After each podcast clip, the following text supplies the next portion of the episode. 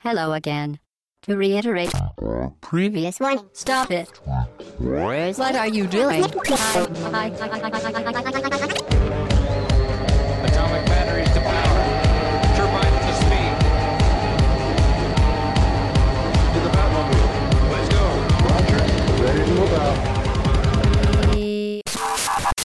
Podcast au bas gauche droite.fr session 8 euh, à le 8 c'est le podcast et euh, comme toutes les semaines on se retrouve autour euh, du micro pour causer dans le poste et je suis Chine et je Non, reçois toujours pas, non. toujours pas mais attends donc ça c'est pas. Fouch Attends, c'est pas Fouch. Il est pas en direct de Bruxelles. oh là là mais les gars mais arrêtez arrêtez moi ça y a bon alors excusez-moi et donc c'est bien le podcast 8 et autour de la table cette semaine nous recevons à ma droite non pas Hobbs qui est à ma gauche bonjour Hobbs Salut. Mais notre nouveau chroniqueur, euh, dont on salue la première apparition, JB. Salut JB. Bonjour à tous. Et donc euh, cette semaine, nous ne sommes que trois, puisque en direct de l'infini de l'internet, il n'y a personne. Fouch euh, ne- n'étant pas à Bruxelles cette semaine, il ne fait pas assez chaud pour qu'il s'enferme chez lui euh, et qu'il cause dans le poste avec nous. Alors cette semaine, euh, un podcast un peu particulier, puisque nous allons faire un podcast de pas tout à fait actu, puisque nous n'allons pas revenir sur l'actu de la semaine, mais nous allons revenir sur les jeux de l'été, les jeux qui sont sortis et plus particulièrement les jeux auxquels nous avons joué. Et puis finalement, les jeux auxquels nous avons joué et qui ne sont pas sortis cet été parce que nous ne jouons pas qu'aux jeux qui viennent de sortir. hein. On joue beaucoup à d'anciens jeux, comme vous avez pu vous en rendre compte. Eh bien, pour commencer la semaine, nous allons commencer par le débrief. Et le débrief, c'est pour Ops. À toi, Ops. Alors, le débrief par rapport à la semaine dernière. euh, donc, on avait notre notre podcast sur euh, Les genres du jeu vidéo. exactement. Et, euh, et donc, on était revenu sur euh, notamment les simulations spatiales. Tout à fait. Et euh, donc, j'avais parlé un petit peu d'Elite. T'avais rebondi en indiquant que, en parlant de-. D'épique, alors que pas du tout. C'est bien voilà. d'élite dont je parlais, et on parle bien d'élite. Ouais. Cette euh, simulation spatiale qui est à la fois un des premiers jeux en 3D fil de fer, un des premiers 4X, c'est un jeu qui arrache la rétine, qui arrache le cerveau et qui s'appelle Elite, pas épique. Mais il y avait bien un jeu épique, un jeu français qui avait bien marché à l'époque, euh, mais qui était pas du tout dans la discussion. euh, voilà. Tout à fait. Sur Donc, euh, on- ne refaites pas ça chez vous, jouez à Elite et pas forcément à épique. Euh, toujours par rapport au thème, euh, on avait parlé à la fin, donc euh, au niveau des genres, euh, des JRPG, en disant que c'était un genre qui n'avait pas trop de soucis à se faire parce que c'est un genre qu'on retrouve un peu partout. Hein, le- les RPG, on aujourd'hui dans un FPS, on retrouve des éléments des La RPG. mécanique du RPG, voilà. Voilà, on retrouve un peu des éléments de partout. Euh, et les JRPG en eux-mêmes, on en a toujours. Euh, on a au Japon, euh, Bah toujours. euh, Alors le truc c'est que voilà, au Japon, il en sort toutes les semaines, il en sort des pelletés, il en sort des pelletés sur PSP. notamment. Ouais. notamment, et comme la PSP n'est peu ou prou soutenue en Europe, c'est-à-dire qu'elle n'était pas soutenue à l'époque où elle marchait bien, alors maintenant avec la PS Vita qui n'est pas soutenue non plus, euh, je vous en parle pas, mais euh, j'ai tendance à croire que si on avait euh, les sorties des RPG qui sortent au Japon en Europe, grosso modo, on serait dans des proportions semblables à celles de la période Super Nintendo. Après, faut voir en qualité, est-ce qu'on en est, à la même chose qu'à l'époque.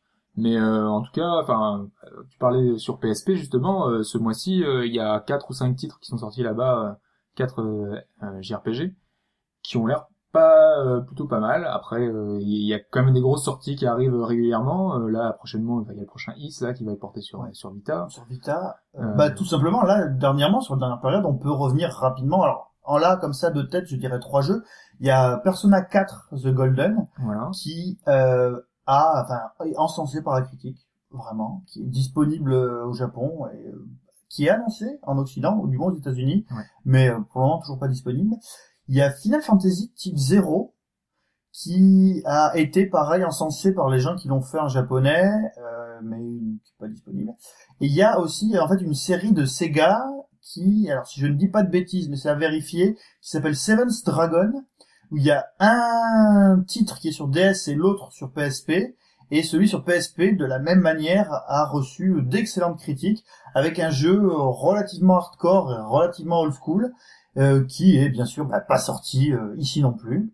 Donc euh, le JRPG euh, est... même, euh, oui. même sans aller enfin sur des plateformes mobiles enfin voilà le Tales of Xillia 2 va sortir euh, en fin d'année voilà c'est un, énorme titre on a le premier qui est toujours pas sorti en Europe Mhm. Euh, on aura le Tales of Grace F qui va sortir euh, la semaine prochaine je C'est ça, d'ailleurs. ouais, 31 août. voilà donc euh, superbe coffret euh. Sachant qu'aujourd'hui on est le 26, donc c'est dans 5 jours. Donc si vous voulez Voilà. l'édition de Day One, euh, notez bien, c'est il vous reste 5 jours. exactement bah, donc voilà il y a quand même pas mal de, de, de, de JRPG qui sortent ils sont peut-être plus haut en mis en avant aujourd'hui en Europe mais euh, mais mais il y en a encore euh, pas mal vraiment euh, au Japon c'est encore un genre qui Voilà. Alors, par contre, ce qui est vrai, ce que nous faisait remarquer euh, donc sur le forum euh, Samizo qu'on remercie encore pour son retour et sa synthèse euh, de grande qualité de, nos conneries dans le poste, et qui va avec ce que disait euh, Alphonse sur la spécialisation par euh, par développeur. Euh, voilà, en effet, c'est surtout Squix, enfin Square Enix, excusez-moi, qui prend des qui prend des risques pour euh, ben, faire des JRPG et de manière générale, maintenant, c'est toujours les mêmes qui sortent des RPG. Plus personne ne prend le risque de sortir des RPG. Euh, même Nintendo, qui avait fait quelques essais, quelques bons essais, quelques grands essais, alors, si on en croit les gens qui l'ont fait, euh, Mother 3, euh, plus grand JRPG de tous les temps, euh, on n'en saura jamais. On saura jamais puisqu'on n'a pas de version euh, officielle euh, en Europe, enfin en Occident du moins. Voilà. j'ai- une GameCube sous les yeux. euh, Il y avait Battle Kaitos. Battle Kaitos. Voilà, il y avait des titres un petit peu euh, sur les plateformes Nintendo à chaque fois. Ah, Oui, sur les peurs. Moi, Ouais, je... je sais plus si c'était euh, développé. Non, euh, c'était euh, ou- c'était Triace. C'est Trieste, ouais. C'était Triace. Euh, donc voilà, euh, les mecs, euh, bon, des types, euh, des types sérieux quand même qui faisaient de, de très bonnes, euh, de, de très bons RPG. Non, mais moi c'était surtout pour dire que Nintendo qui avait fait du RPG, RPG, Mhm. aidé par Square Enix à l'époque de Mario RPG, bah euh, là pour ce- pour Mario Paper Mario 3D euh, va être un a priori un petit peu moins RPG puisque ça passera plus par des mécanismes de euh, montée de niveau, euh, équipement et tout, mais uniquement par euh, la, la récupération de nouveaux euh, stickers. Puisque tout le jeu est basé sur euh, le système des stickers. Enfin, wait and see. Hein. Pareil, hein, ça c'est un des jeux pour lequel vous avez peut-être acheté une 3DS et il n'est pas sorti. Il mais- arrive, il arrive. Il arrive, on attend. Donc, après toutes ces considérations euh, rigolotes sur euh, notre podcast de la semaine dernière, nous allons rentrer dans le vif du sujet et nous allons parler des jeux de cet été. Ouais. Des jeux qui sont sortis cet été et auxquels nous avons joué. Et donc là-dessus, euh, je vais laisser la parole encore une fois à Ops qui voulait nous parler de Endless Space. Oui, alors on va reprendre un petit peu de manière chronologique un peu les titres. Hein. Euh, Ça c'est le premier titre qui est sorti en juillet, euh, début juillet, le 4 juillet, Endless Space, euh, un jeu PC. Euh, Le 4 juillet, God bless America. Et oui, on a déjà parlé longuement dans le podcast numéro 2. Hein. Je, vous, je vous invite à réécouter pour avoir un avis plus complet, parce que là on va faire une petite synthèse hein, sur le titre. Euh, juste euh, voilà des petits rappels. Euh, donc c'est un jeu français qui est développé par euh, Amplitude Studio. Euh, c'est un 4X, donc euh, 4X pour e- Explore, Expand, Exploit and Exterminate. Donc grosso modo c'est un jeu de stratégie tour par tour, dans lequel on va chercher à vaincre l'IA ou un autre joueur, donc en développant sa flotte, colonisant des planètes ou en recherchant des technologies. Je l'avais pas pré- précisé à l'époque, c'était un vrai regret. Il n'y a pas de mode scénario, donc euh, on n'a pas, il n'y a pas d'histoire derrière. C'est essentiellement du euh, euh, du, du skirmish, enfin des, des, des batailles euh, contre Des soit mouches, ouais, Voilà. entre, euh, entre joueurs. Mais alors, ça veut dire que s'il n'y a pas de mode scénario, euh, il y a un mode juste tuto où tu apprends euh, en commençant à te faire latter, quoi? Bah il y a un tutoriel, mais euh, sinon ouais c'est tu débutes, tu mets la difficulté au minimum et tu tu, tu, tu testes un peu ce que ça, ce que ça peut donner. euh, Parce que justement moi il y avait dans Starcraft 2, euh, ce que j'aimais bien dans la campagne de Starcraft 2, c'est qu'elle elle était quasiment un tutoriel pour le multijoueur. Euh, à chaque fois on avait euh, les différents mécanismes du jeu qui étaient introduits dans chaque nouvelle mission, euh, de nouvelles unités, de, euh, de nouvelles situations. Et à la fin, une fois qu'on avait terminé le jeu, en plus d'avoir eu une belle cinématique, d'avoir eu une histoire assez sympathique, et d'avoir envie de tuer Blizzard parce qu'on n'a pas la fin et qu'il va falloir attendre le prochain épisode, Heart of Swarm, c'est prévu pour euh, Euh, début 2013 il y a toujours pas de date, hein, Ah, c'est il y a Blizzard, toujours c'est Horizon, d'accord. mais euh, il y a la bêta qui arrive prochainement, à la fin de l'année je crois. Euh, donc euh, logiquement on peut attendre euh, début 2013, euh, c'est- ça paraît être un truc, euh, voilà, the oui. Swarm. Euh, et donc voilà, donc là c'est essentiellement du deathmatch. Euh, voilà, donc je trouve que ça, ça manque un petit peu. euh, Ça aurait en plus incité les gens ensuite à, à avoir d'autres défis en ligne. Moi, je suis d'accord. hein. Voilà, et donc pour compléter un peu ce qu'on n'avait pas dit à l'époque, hein, parce que depuis euh, il y a eu pas mal de choses qui se sont passées, le jeu continue à être euh, régulièrement patché. Euh, si vous l'avez sur Steam, euh, voilà, il y a plein de mises à jour qui sont faites euh, depuis le 4 juillet. Il y a notamment une version boîte aussi qui a vu le jour la semaine dernière, Ah, très bien. une jolie version boîte avec un beau package, avec un artbook dedans. c'est vachement bien foutu. Donc si vous l'avez pas acheté, euh, Tiens, ça me fait penser que euh, j'ai lu cette semaine une déclaration d'un d'un ponte de EA, dont je n'ai plus du tout le nom, qui disait que euh, une des spécificités de la prochaine génération euh, des jeux de console serait le retour du package euh, high level, comme bah, dans les années 80, quand vous jouiez à vos Ultima, vous aviez des cartes sur des morceaux de cuir pliés, des photos des développeurs, des centaines de petits trucs des runes dans Ultima 7, vous avez des runes aussi qui étaient données avec le jeu.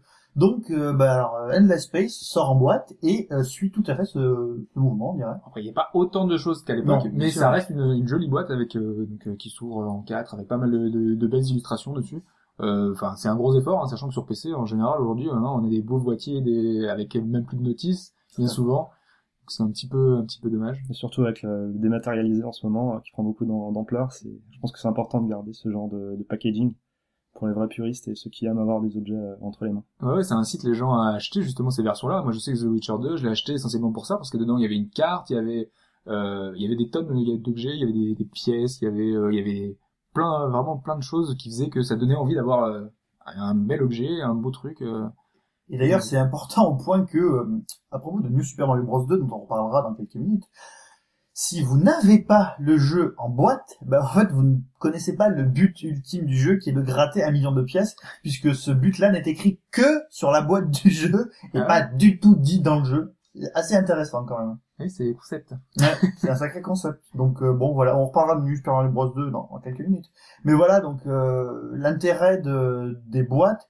Alors enfin je sais pas mais aussi bête que ça puisse paraître. euh, donc quand j'ai acheté Skyrim sur euh, 360, quand j'ai ouvert la boîte de Skyrim et que je me suis aperçu qu'il y avait une carte hyper épaisse papier, ça m'a tout de suite replongé. Bon il y a des, dizaines d'années à l'époque des Ultima. Donc euh, enfin voilà oui vu que le, le démat devient euh, très important et puis avec euh, évidemment la puissance de la flemme, euh, pour pouvoir se bouger, euh, soit aller dans un magasin acheter le jeu, soit aller, enfin soit le commander et, et attendre de recevoir le jeu chez vous pendant quelques jours, quelques heures et de recevoir le bon jeu. Euh, bah ça peut, ça peut valoir le coup en ayant euh, bah, une carte, un goodies.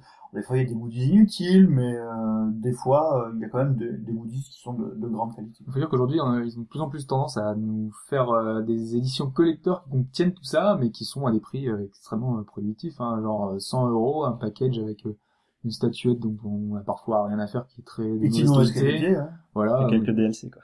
Et que- Voilà, et des DLC surtout, ouais, euh, des, des, des choses qu'on devrait avoir de base, et qui sont là, euh, déjà disponibles sur la galette, et qui... Bah tiens, d'ailleurs, on pourra refaire un point plus tard quand on parlera de Darksiders 2 parce que gros gros cafouillage sur euh, les DLC en fonction des enseignes où c'est acheté euh, par internet, en boutique. Enfin bon, bref, c'est un peu compliqué. quoi. Mais cela dit, enfin, le dématérialisé a quand même encore des avantages à la... J'avais parlé de la version Mac qui devait donc euh, être prête une fois que le jeu aurait été terminé. Mhm. Donc là, ils ont beaucoup bossé dessus, c'est imminent.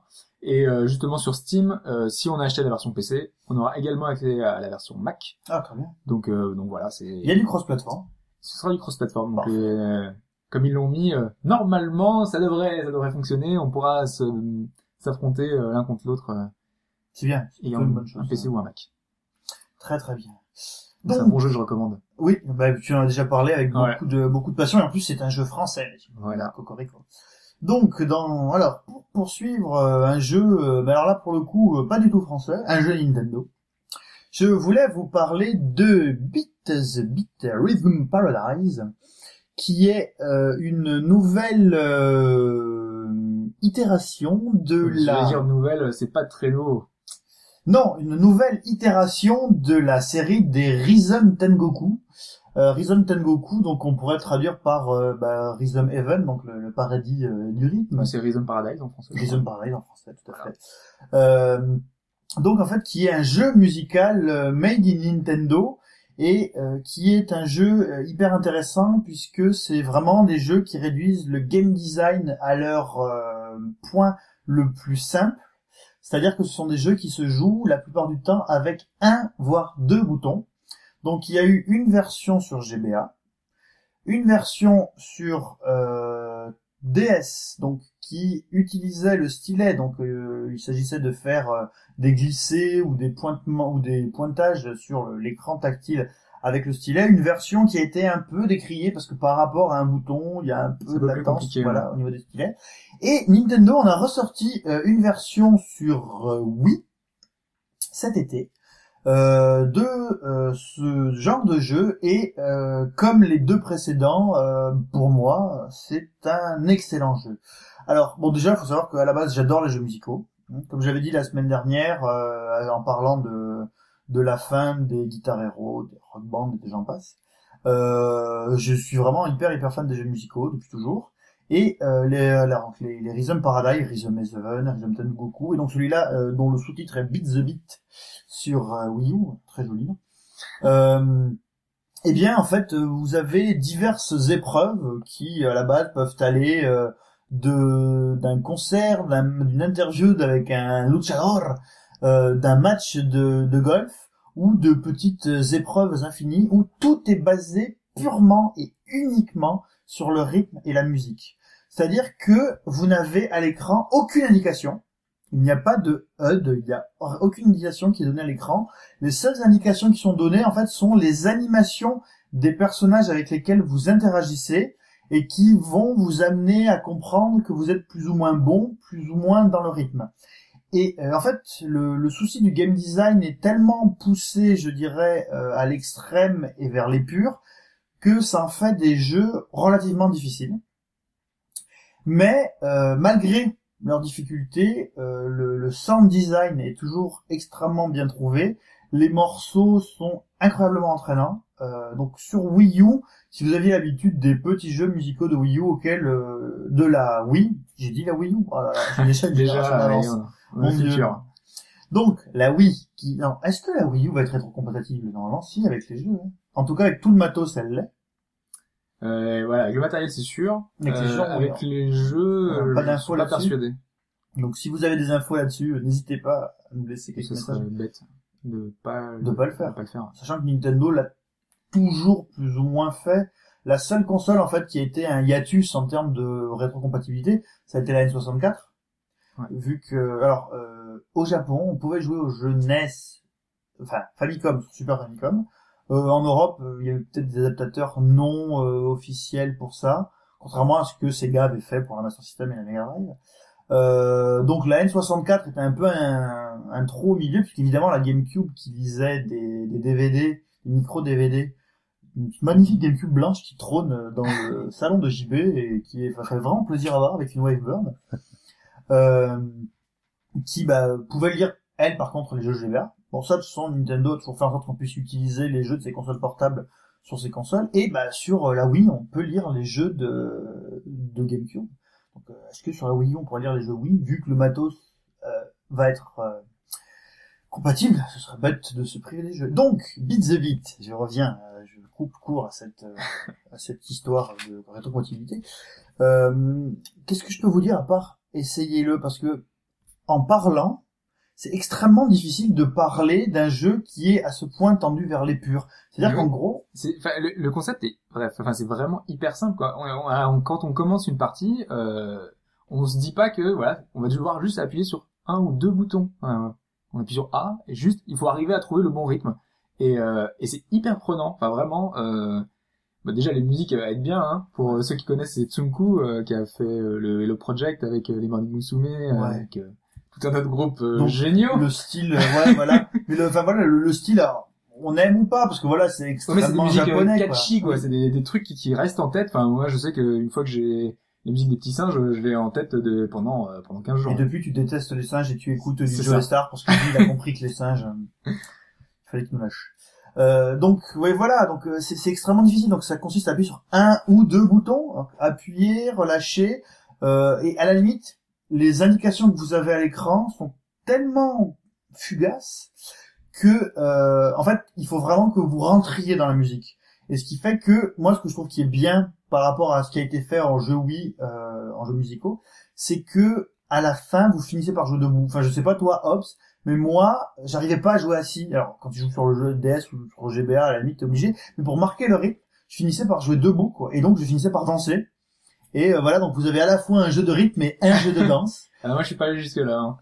Euh, Moi j'ai joué essentiellement euh, essentiellement assis, mais euh, pourquoi pas? Bah écoute, moi je suis passé dessus, et puis les gens euh, que j'ai fait essayer, euh, bah, mon épouse en particulier, euh, bah, pareil, euh, et rentraient dedans et finissaient par danser parce que c'est quand même comme ça qu'on ressent le mieux le jeu. Donc euh, Beat the Beat euh, que je vous conseille sur Wii. Alors il y a plus beaucoup de jeux qui sortent sur Wii. Je crois qu'il y a plus grand monde qui achète des jeux sur Wii. Euh, quoique, Les japonais les japonais. Mais quoi que les, les longs sellers de Nintendo, Oui, continue, ça continue c'est sûr, ouais. D'ailleurs, euh, Nintendo, si tu m'écoutes, est-ce que tu pourrais baisser le prix de New Super Mario Bros. Wii, qui coûte encore une blinde euh, neuf? Ouais, c'est les avantages et les inconvénients, c'est des titres qui se vendent pendant longtemps, donc du coup les prix baissent pas, et donc les anciens jeux, les premiers jeux de la Wii, eh ben, sont encore à un prix assez élevé. Donc, euh, donc euh, voilà, Euh, donc voilà, au prix où le jeu est disponible, vous pouvez le trouver facilement à 40 euros, même en boutique. Je vous le conseille. C'est un jeu, c'est vraiment hyper frais. C'est un jeu auquel on s'amuse tout seul. C'est un jeu auquel on s'amuse à plusieurs. Alors, il y a des jeux, à, il y a des jeux à deux, mais quand je dis qu'on s'amuse à plusieurs, c'est que voilà, euh, vous regardez votre pote jouer, danser, vous passez la manette, vous essayez plusieurs, euh, plusieurs épreuves. C'est vraiment très drôle. Puis on a des scores, euh, donc des on scores, essaie de bon. battre les scores et tout, Ouais. il y a tout un système assez intéressant Je là-dessus. voudrais quand même rajouter qu'en fait, c'est vraiment très dur aussi. Ouais, mais c'est progressif quand C'est même. hein. progressif, c'est progressif, mais c'est vraiment euh, la seule chose qui va faire de vous un bon joueur de Beat the Beat, qui à mon avis est quand même un jeu qui est bien fait pour les PGM, euh, il faut, enfin voilà, c'est un jeu qui demande beaucoup de travail. Pour les musiciens, des gens les qui ont musiciens, l'oreille, ouais. parce que si on a vraiment le, le rythme, si on y arrive, enfin, on, on a une bonne oreille, on peut arriver à se débrouiller, euh, Tout à fait. ouais. on a une bonne coordination entre... Donc voilà, euh, c'est euh, un peu euh, ce qu'on on parlait de la zone, c'est un peu le jeu qui te fait obligatoirement arriver dans la zone parce que euh, il est réduit à son expression la plus simple, euh, voilà quoi, le, le graphisme, le son et euh, toi qui t'appuies sur un ou deux boutons. Donc voilà, Beat the Beat, Rhythm Paradise, euh, n'hésitez pas à foncer. Et pour rester dans les jeux musicaux, ça tombe bien, nous allons aussi parler d'une sortie de cet été qui a aussi pas mal fait parler, qui est Theatre Rhythm Final Fantasy, qui est euh, une euh, déclinaison sur 3DS d'un jeu de rythme où euh, vous jouez sur les musiques de Final Fantasy. Et donc là, Hobbs, tu voulais nous en dire quelques mots. Bah, on, ouais, assez rapidement, hein, parce que donc c'est un, donc un énième jeu de rythme, euh, mais qui apporte une petite touche un petit peu inédite, puisqu'il y a des éléments de RPG, Comme quoi, le RPG. Voilà, encore une fois. Euh, donc euh, il faut appuyer en rythme sur euh, sur les morceaux, sur tous les morceaux de la série. Donc c'est un Final Fantasy. Donc on en retrouve des morceaux de Final Fantasy 1 à 13. Donc euh, du premier au dernier. 13-2 Euh, aussi? 13-2, je sais, c'est possible? Je sais plus. Bon, euh, Oui, DLC, on y reviendra après pour les. DLC. Euh, bah donc euh, voilà, donc au fur et à mesure on gagne de l'expérience, des items, des compétences, euh, des personnages cachés, donc on a tout un tas de choses à, à débloquer. Euh, c'est très bien fichu, euh, honnêtement. Euh, ça s'appuie beaucoup sur la fibre nostalgique des, des joueurs, hein, forcément. Fan service à fond les ballons. voilà. Euh, c'est une vraie boîte à souvenirs. euh, c'est vraiment un cadeau pour les amoureux de Final Fantasy parce que c'est cette année c'est les 25 ans. de- C'est les 25 ans de la série. oui. Voilà. Donc euh, donc c'est c'est un vrai cadeau pour eux. Maintenant euh, voilà, comme on parlait euh, euh, des, des DLC, euh, on en a qui sortent chaque semaine, donc euh, c'est Mhm. très bien. Mais sachant qu'ils sont vendus, donc il y en a à peu près quatre morceaux par semaine, qui sont vendus 1 euro à chaque fois. Donc euh, ça fait déjà presque deux mois qu'on a des, des morceaux, donc ça fait déjà trentaine de morceaux à 1 euro, donc ça revient assez cher une fois qu'on a acheté le Le jeu. jeu, le jeu à 40 euros. Voilà. Voilà. Le jeu à Ouais, 40 euros. donc c'est très bien parce qu'on a un peu de diversité. Des fois, on a des titres qui étaient pas là de base, euh, donc euh, qu'on peut rajouter. Mais si on est vraiment très fan de la série, on va tout de suite euh, sor- enfin, euh, se mettre à acheter un peu tout. euh. par rapport à certains DLC, je dirais qu'ils sont quasi obligatoires pour finir l'histoire ou j'en passe et des meilleurs. Euh, bon, là, pour le coup, euh, le but du, enfin le but du jeu, en gros, c'est de grinder, c'est d'avoir toujours le plus d'expérience possible. Et il y a des, des paliers euh, d'expérience. Bah, vous pouvez aussi bien le faire sur les morceaux dont vous disposez déjà. Alors, essayé la, la démo, qui est très limitée. Il y a deux morceaux euh, Ouais. sur la démo, donc sur l'eShop euh, de la 3DS. Elle est bien pour se rendre compte. En plus, il y a les, les modes de difficulté qui sont tous les trois disponibles, hein, parce qu'il y a donc euh, normal, expert, ultimate. Tout à fait, ouais. Donc euh, ça permet de, de bien voir euh, si on pense que c'est un jeu trop facile ou pas. Enfin, justement, il est pas trop facile quand on met en mode de difficulté euh, Non, non. très élevé. Il est pas trop facile. Et puis, et puis voilà. Donc, comme euh, je parlais de la représentation graphique pour euh, pour Beat the Beat, euh, bah il y a il y a un peu de ça. C'est que là aussi, euh, il y a eu un choix graphique qui a Ouais, été fait En SD. euh. en SD auquel on peut ne pas euh, ne pas accrocher. Mais euh, ce qui est intéressant de regarder, c'est surtout que vous voyez vos personnages en fait qui tapent un monstre. Et euh, en gros, en fonction de la réussite, vous pouvez faire des invocations, balancer des magies. Donc c'est assez euh, c'est assez intéressant. Mais voilà, c'est du fan service à fond. Donc je pense que si vous n'êtes pas fan des Final Fantasy, si ça vous a toujours laissé de, gra- de glace, euh, mais c'est sûr que ça ça changera pas grand chose. Euh, juste toujours un petit aparté sur les sur les DLC euh, parce que en fait euh, donc on est pour Square Enix jusqu'à maintenant Nintendo ne proposait pas de DLC sur ses machines portables donc là c'était un petit peu une première euh, maintenant euh, Square Enix euh, est un peu le précurseur dans, dans pas mal de, de choses et récemment euh, enfin prochainement va sortir Final Fantasy Dimension sur iOS Oui.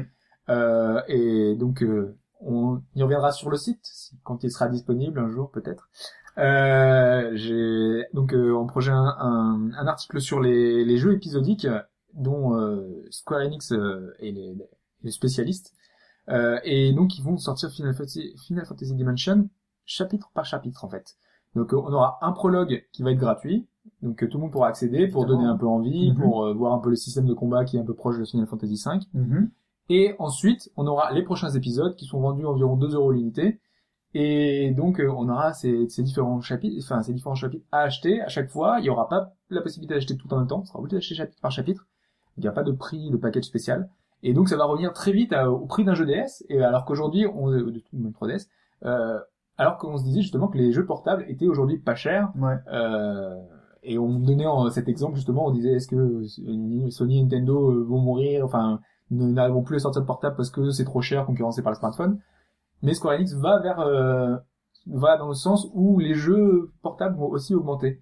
Bah, Square Enix, ils avaient déjà fait le coup, puisque euh, Chaos Ring et compagnie, c'était Oui, oui. déjà des jeux qui coûtaient Voilà. euh, 6 euros. Je crois que Chaos Ring 2 coûtait 13,99€ sur iOS. Et là, on arrive à des prix un iOS, plus élevés, vers 30-40 Mhm. euros pour un jeu euh, complet, euh, ça devient... D'ailleurs, il y a à la base, Final Fantasy Dimension est un jeu pour mobile sorti au Japon et qui a été euh, bah, repensé pour le peu pour l'iOS, ouais.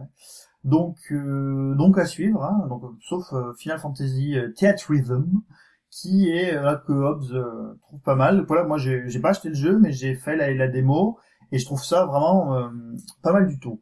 Donc pour rester sur 3DS, oh décidément, quelle logique aujourd'hui.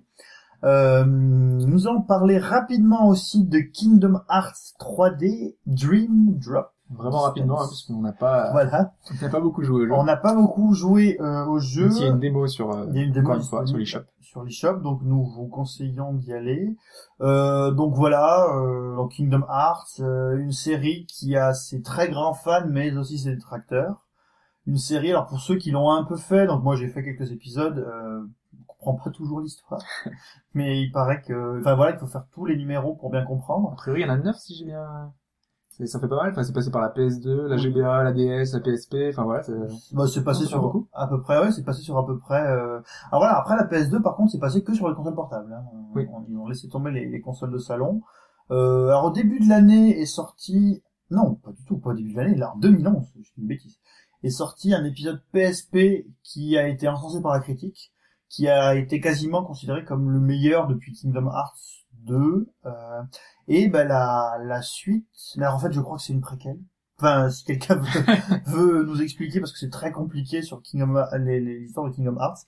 Donc Kingdom Hearts 3D donc sorti sur 3DS.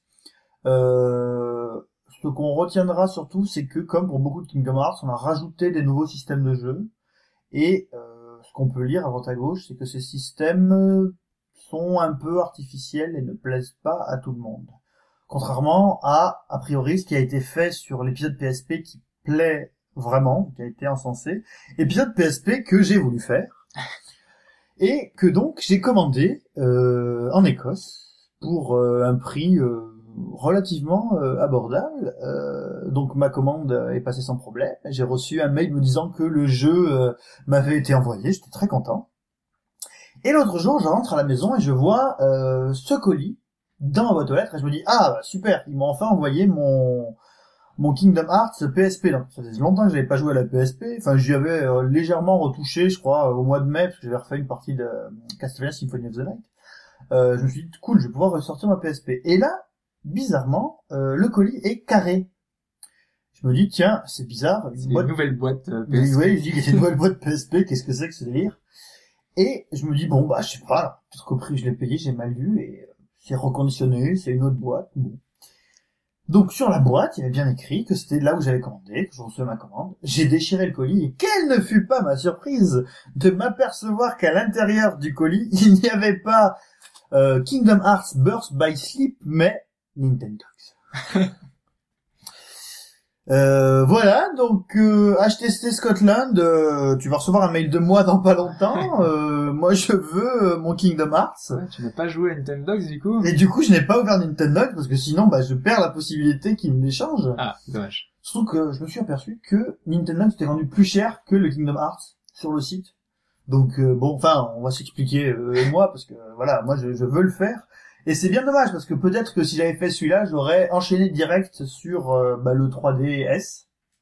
Qui a pas l'air si mal, hein. Enfin, il y a pas mal de, enfin, il y a des bonnes critiques Il y a globalement, bonnes même critiques, si, bien sûr, voilà, il y a des, choses qui sont un peu plus écrites que d'autres, mais Euh, c'est- Chez les fans de RPG, il a l'air, chez les fans de la série et chez les fans de RPG, euh, il a l'air d'être bien, euh, d'être bien accueilli. Donc euh, voilà. Enfin, c'est, on vous en parle aussi parce que euh, sur 3DS cet été, quand même, quelques gros sorties, quoi, parce que là, euh, Kingdom Hearts 3D, euh, très bien, euh, Theatrhythm Final Fantasy, qui est aussi une assez grosse sortie.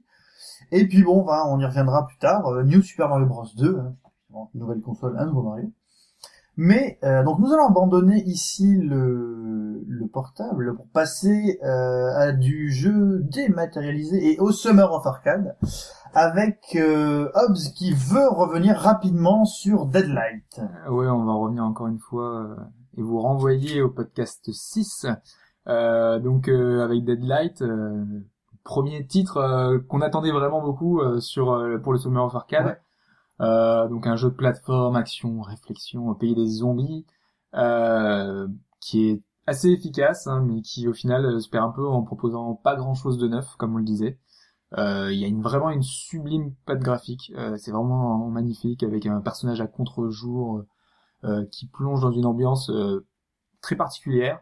Euh, mais on va dire que derrière euh, le jeu est très court, euh, il est peu marquant.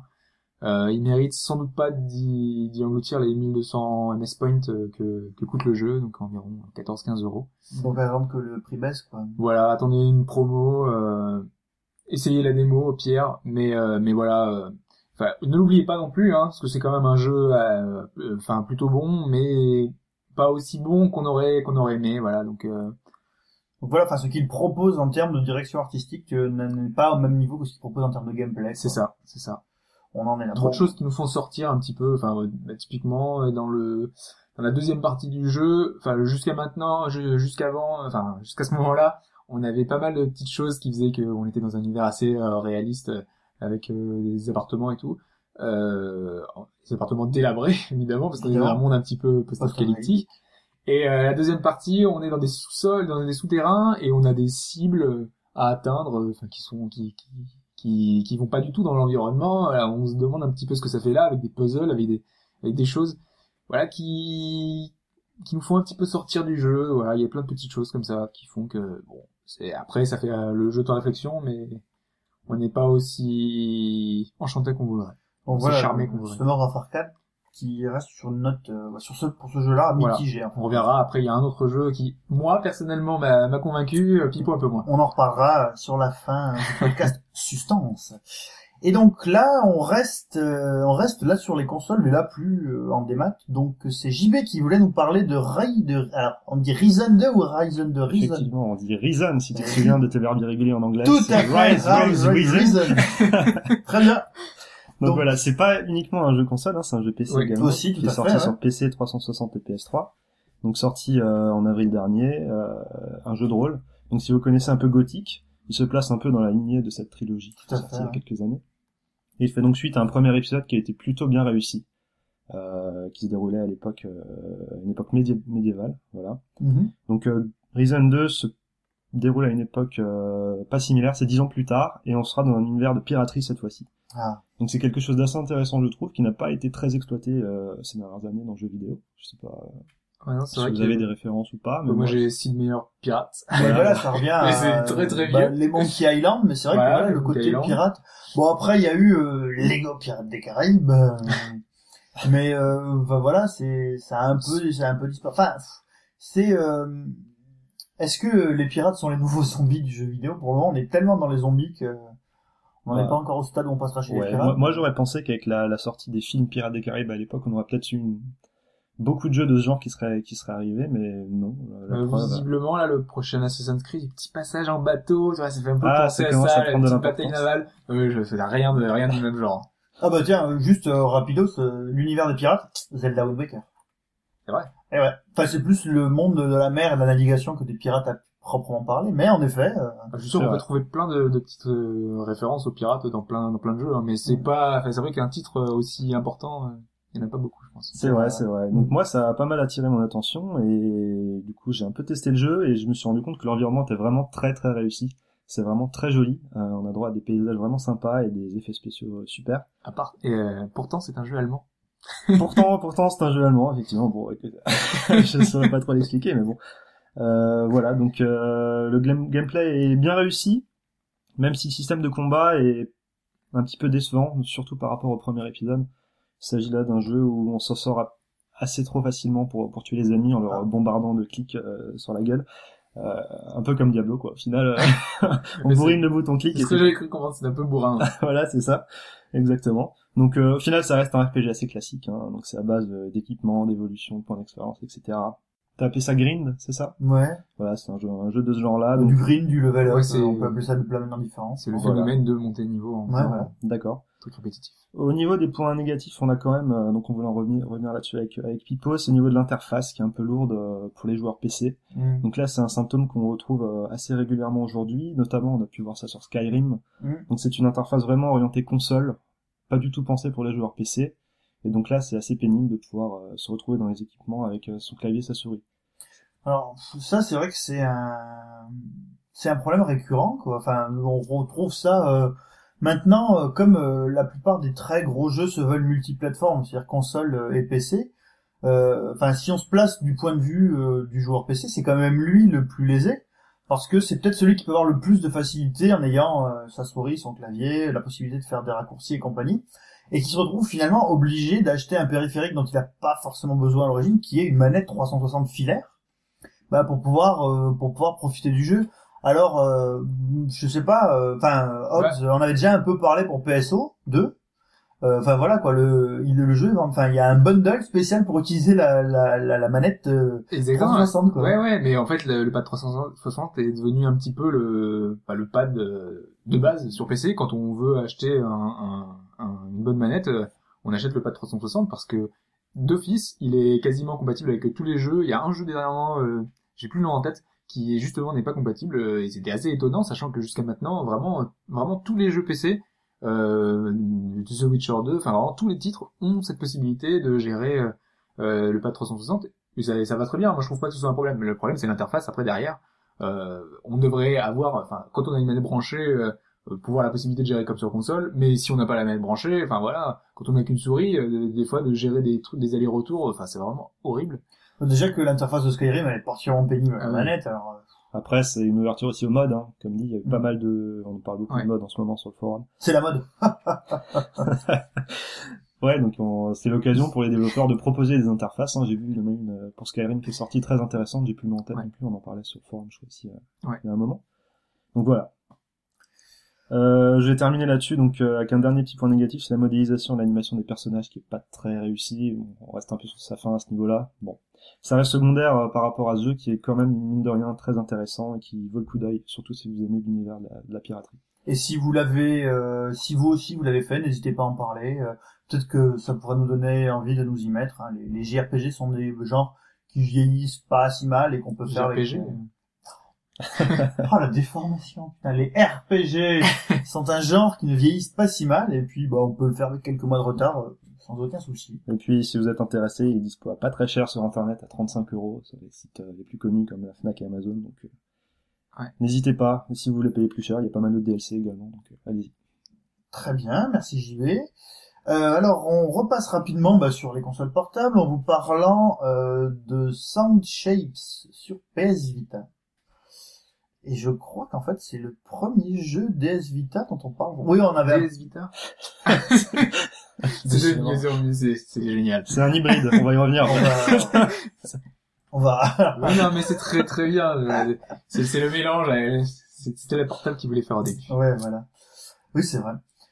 Donc, on va euh, repasser sur les portables avec Sound Shapes sur PS Vita. Et si je ne dis pas de bêtises, je crois que c'est le premier jeu PS Vita dont on parle vraiment, parce qu'on avait rapidement parlé de, euh, de Gravity Days ou Gravity Rush, ouais. en fonction de si vous l'avez en japonais. Je peux pas en souvenir qu'on en ait même parlé d'ailleurs, mais euh, On en avait pas parlé un peu dernièrement, le monde ouvert? c'est possible dans le dernier podcast. Voilà, ouais. Mais très rapidement. Sur le monde ouvert. très- Et euh, alors que Sound Shapes, en fait, c'est un jeu de plateforme extra light, on va dire, mais euh, qui est surtout euh, l'occasion pour des, des véritables acteurs du monde de la musique, dont euh, Deadmau5, euh, dont euh, Beck, de faire de la musique pour un jeu et uniquement pour un jeu. Euh, donc on en avait parlé un peu déjà la semaine dernière avec Alphonse euh, sur ce qui avait été fait euh, par euh, chez Harmonix pour euh, bah, tous les Guitar Hero. Bah, là on n'est plus, enfin Guitar Hero et Rock Band évidemment. Euh, là on n'est plus du tout euh, dans le genre de jeu musical brut. Je dirais qu'on n'est pas, on fait pas des, on, on simule pas le fait d'être un groupe. C'est un jeu de plateforme light avec euh, un gameplay. euh, D'ailleurs, je sais même pas si on peut appeler ça un jeu de plateforme. Enfin, c'est de la plateforme, mais derrière, c'est vraiment la musique qui joue un rôle essentiel. Bah tout tout est basé en fait sur le rythme et sur les morceaux. Hein. C'est c'est là-dessus que ça se joue. Euh, alors pourquoi euh, pourquoi je vous en parle? Euh, alors, Déjà parce que euh, la bande originale, donc euh, vous dit, euh, Beck, Deadmau5 et, et tant d'autres, euh, est assez impressionnante. Hein. Il y a du il y a du bon il y a du bon bon musicien. Euh, c'est des, des titres pour Beck, c'est des titres inédits. Hein. De dire, oui, en plus. Euh, mais, alors, je, Sound Shapes, c'est un jeu qui, d'après de, de son, de son, des mécanismes de gameplay, de la taille des niveaux, est vraiment un jeu portable, un jeu fait pour le monde portable. Ça, déjà, c'est très bien. Parce que c'est une des choses qu'on a un peu reproché jusqu'ici à la PS Vita, c'est qu'elle se contentait d'avoir des jeux euh, de consoles de salon enfin mise sur plateforme portable et qui, ne s'adapte pas vraiment aux spécificités de la plateforme portable, là, on a les spécificités. En plus, c'est un jeu novateur dans son euh, game design, dans dans sa direction artistique. Donc des morceaux inédits et eh ben on n'en entend pas parler. De la même manière qu'on n'a pas vraiment entendu parler de Gravity Rush, qu'on a très peu entendu parler bah, de la sortie de la Vita de manière générale bah là voilà on a un jeu Vita euh, un jeu typiquement portable. Euh, un jeu qui a euh, bah voilà qui a plein de plein d'arguments pour lui. On n'en entend pas parler. Enfin je sais pas si vous vous souvenez à l'époque de Rock'n'Roll Racing sur Super Nintendo un des énormes arguments de vente donc Rock'n'Roll Racing donc ce jeu de, de course euh, vu en 3D isométrique avec des véhicules armés jusqu'aux dents disposait de rock euh, du Black Sabbath, du Steppenwolf, vous avez du Born to be Wild, vous avez aussi du méga du, Motorhead si je ne dis pas de bêtises. Et à l'époque c'était euh, voilà c'était extrêmement porté par ça. Vous vous rendez pas compte un jeu Super Nintendo avec de du gros hard rock qui tâche. Alors là euh, sur une console bah, qui sort à peine euh, avec euh, autre chose que du gros hard rock qui tâche et plusieurs styles musicaux bah voilà on n'en entend pas parler donc on sait pas trop, enfin moi j'arrive pas trop à voir quelle est la position de Sony vis-à-vis de, de sa Vita. Là, à suite à Gamescom, on s'est dit que peut-être il les soutiendrait un peu puisque de grosses annonces ont été faites. Et euh, bah, dans les faits, euh. Alors, en fait, a priori, bon, la, sortie de Soundshapes est assez confidentielle. Après, c'est vrai que s'ils auraient pu mettre en avant les artistes, peut-être que le jeu en lui-même n'est pas fait pour le grand public.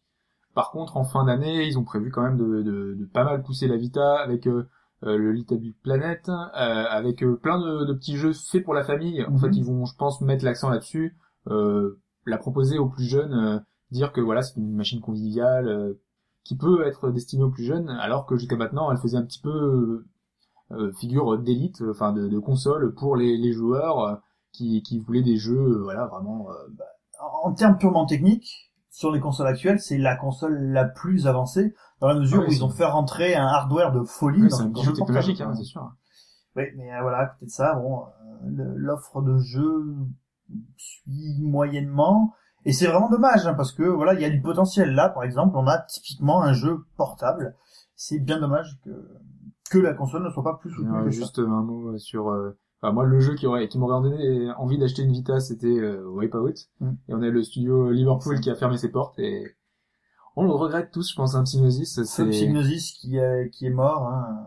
C'est c'est vraiment, enfin voilà, c'est un pan de l'histoire du jeu vidéo qui européen qui tombe et qui tombe très haut. Quoi. Alors Psygnosis, pour ceux qui connaîtraient pas, qui ont, qui ont, qui ont commencé à connaître Psygnosis en fait avec les sorties sur PlayStation. Donc les Destruction Derby, les Wipeout, euh, ces jeux qui étaient, euh, enfin qui ont été des systèmes sellers pour euh, Exactement, pour, pour la hein. console. Avant ça, c'était quand même oh des trucs pas connus, style Shadow of the Best, pas connu du tout. pas connu du tout. Les euh, Lemmings. Lemmings, pas connu du tout. Euh, alors après, un peu moins connu, mais qui avait été un shoot'em up monstrueux sur euh, Amiga, qui s'appelait Agony. C'était un jeu génial, donc euh, Ballistics, euh, voilà, tout, tout, tout ce genre de, de choses. Euh. Euh, toujours dans mon cœur. Ouais, on va pas faire trop long, mais c'est vrai voilà. que c'est une boîte qui nous aura, qui va nous manquer. Alors, sur un tout autre sujet, on va revenir bah, un peu, un petit peu sur le Summer of Arcade. Alors juste juste avant, euh, il y avait euh, pour rester dans l'univers de Sony, euh, Papua Neo qui avait été dis- qui est disponible sur le sur le PSN. Euh, on l'a pas fait, c'est pour ça qu'on fait juste un petit aparté. Hein, c'est c'est un titre euh, que beaucoup de gens attendaient, sachant que c'était un titre un petit peu particulier avec euh, derrière une histoire. Euh, enfin, donc c'est un espèce de jeu de euh, Plateforme puzzle. voilà, euh, avec derrière euh, une histoire sur un euh, une espèce de de- d'image, de, métaphore euh, sur euh, les le- pères abusifs. voilà sur les pères abusifs. C'est quelque chose de vraiment très très particulier. Euh, il y a eu euh, des échos assez contradictoires avec des personnes qui ont vraiment adoré, qui ont justement euh, apprécié ce côté euh, narratif qui, est, qui est là, profond, euh, et qui ont apprécié le, le- le jeu en lui-même. Et après d'autres qui, au niveau du gameplay, ont sans doute un peu moins accroché, qui est assez répétitif. Voilà, il y a pas mal de petites choses. Donc euh, c'est un jeu que vous pouvez essayer. Je pense, je sais pas s'il y a une démo d'ailleurs. Euh, mais euh, mais voilà. La PS3 étant toujours grillée. Euh, sur le voilà, sur le PSN qui est, qui est sorti aussi pendant cet été. Euh, on l'a pas on l'a pas fait, on le fera sans doute prochainement, mais euh, mais voilà, il fallait en parler aussi parce qu'il fait partie des, des jeux qui sont sortis et que Sony euh, voilà a mis un peu en avant le PSN euh, ces deux derniers mois hein, parce qu'il faisait pas souvent. Très bien. Donc, bah, on va continuer euh, dans le démat. et Ouais. On va continuer sur le Summer of Arcade. En revenant très très rapidement sur euh, Alors là, vraiment très rapidement parce que bon, là, on vous renvoie aussi au podcast 6.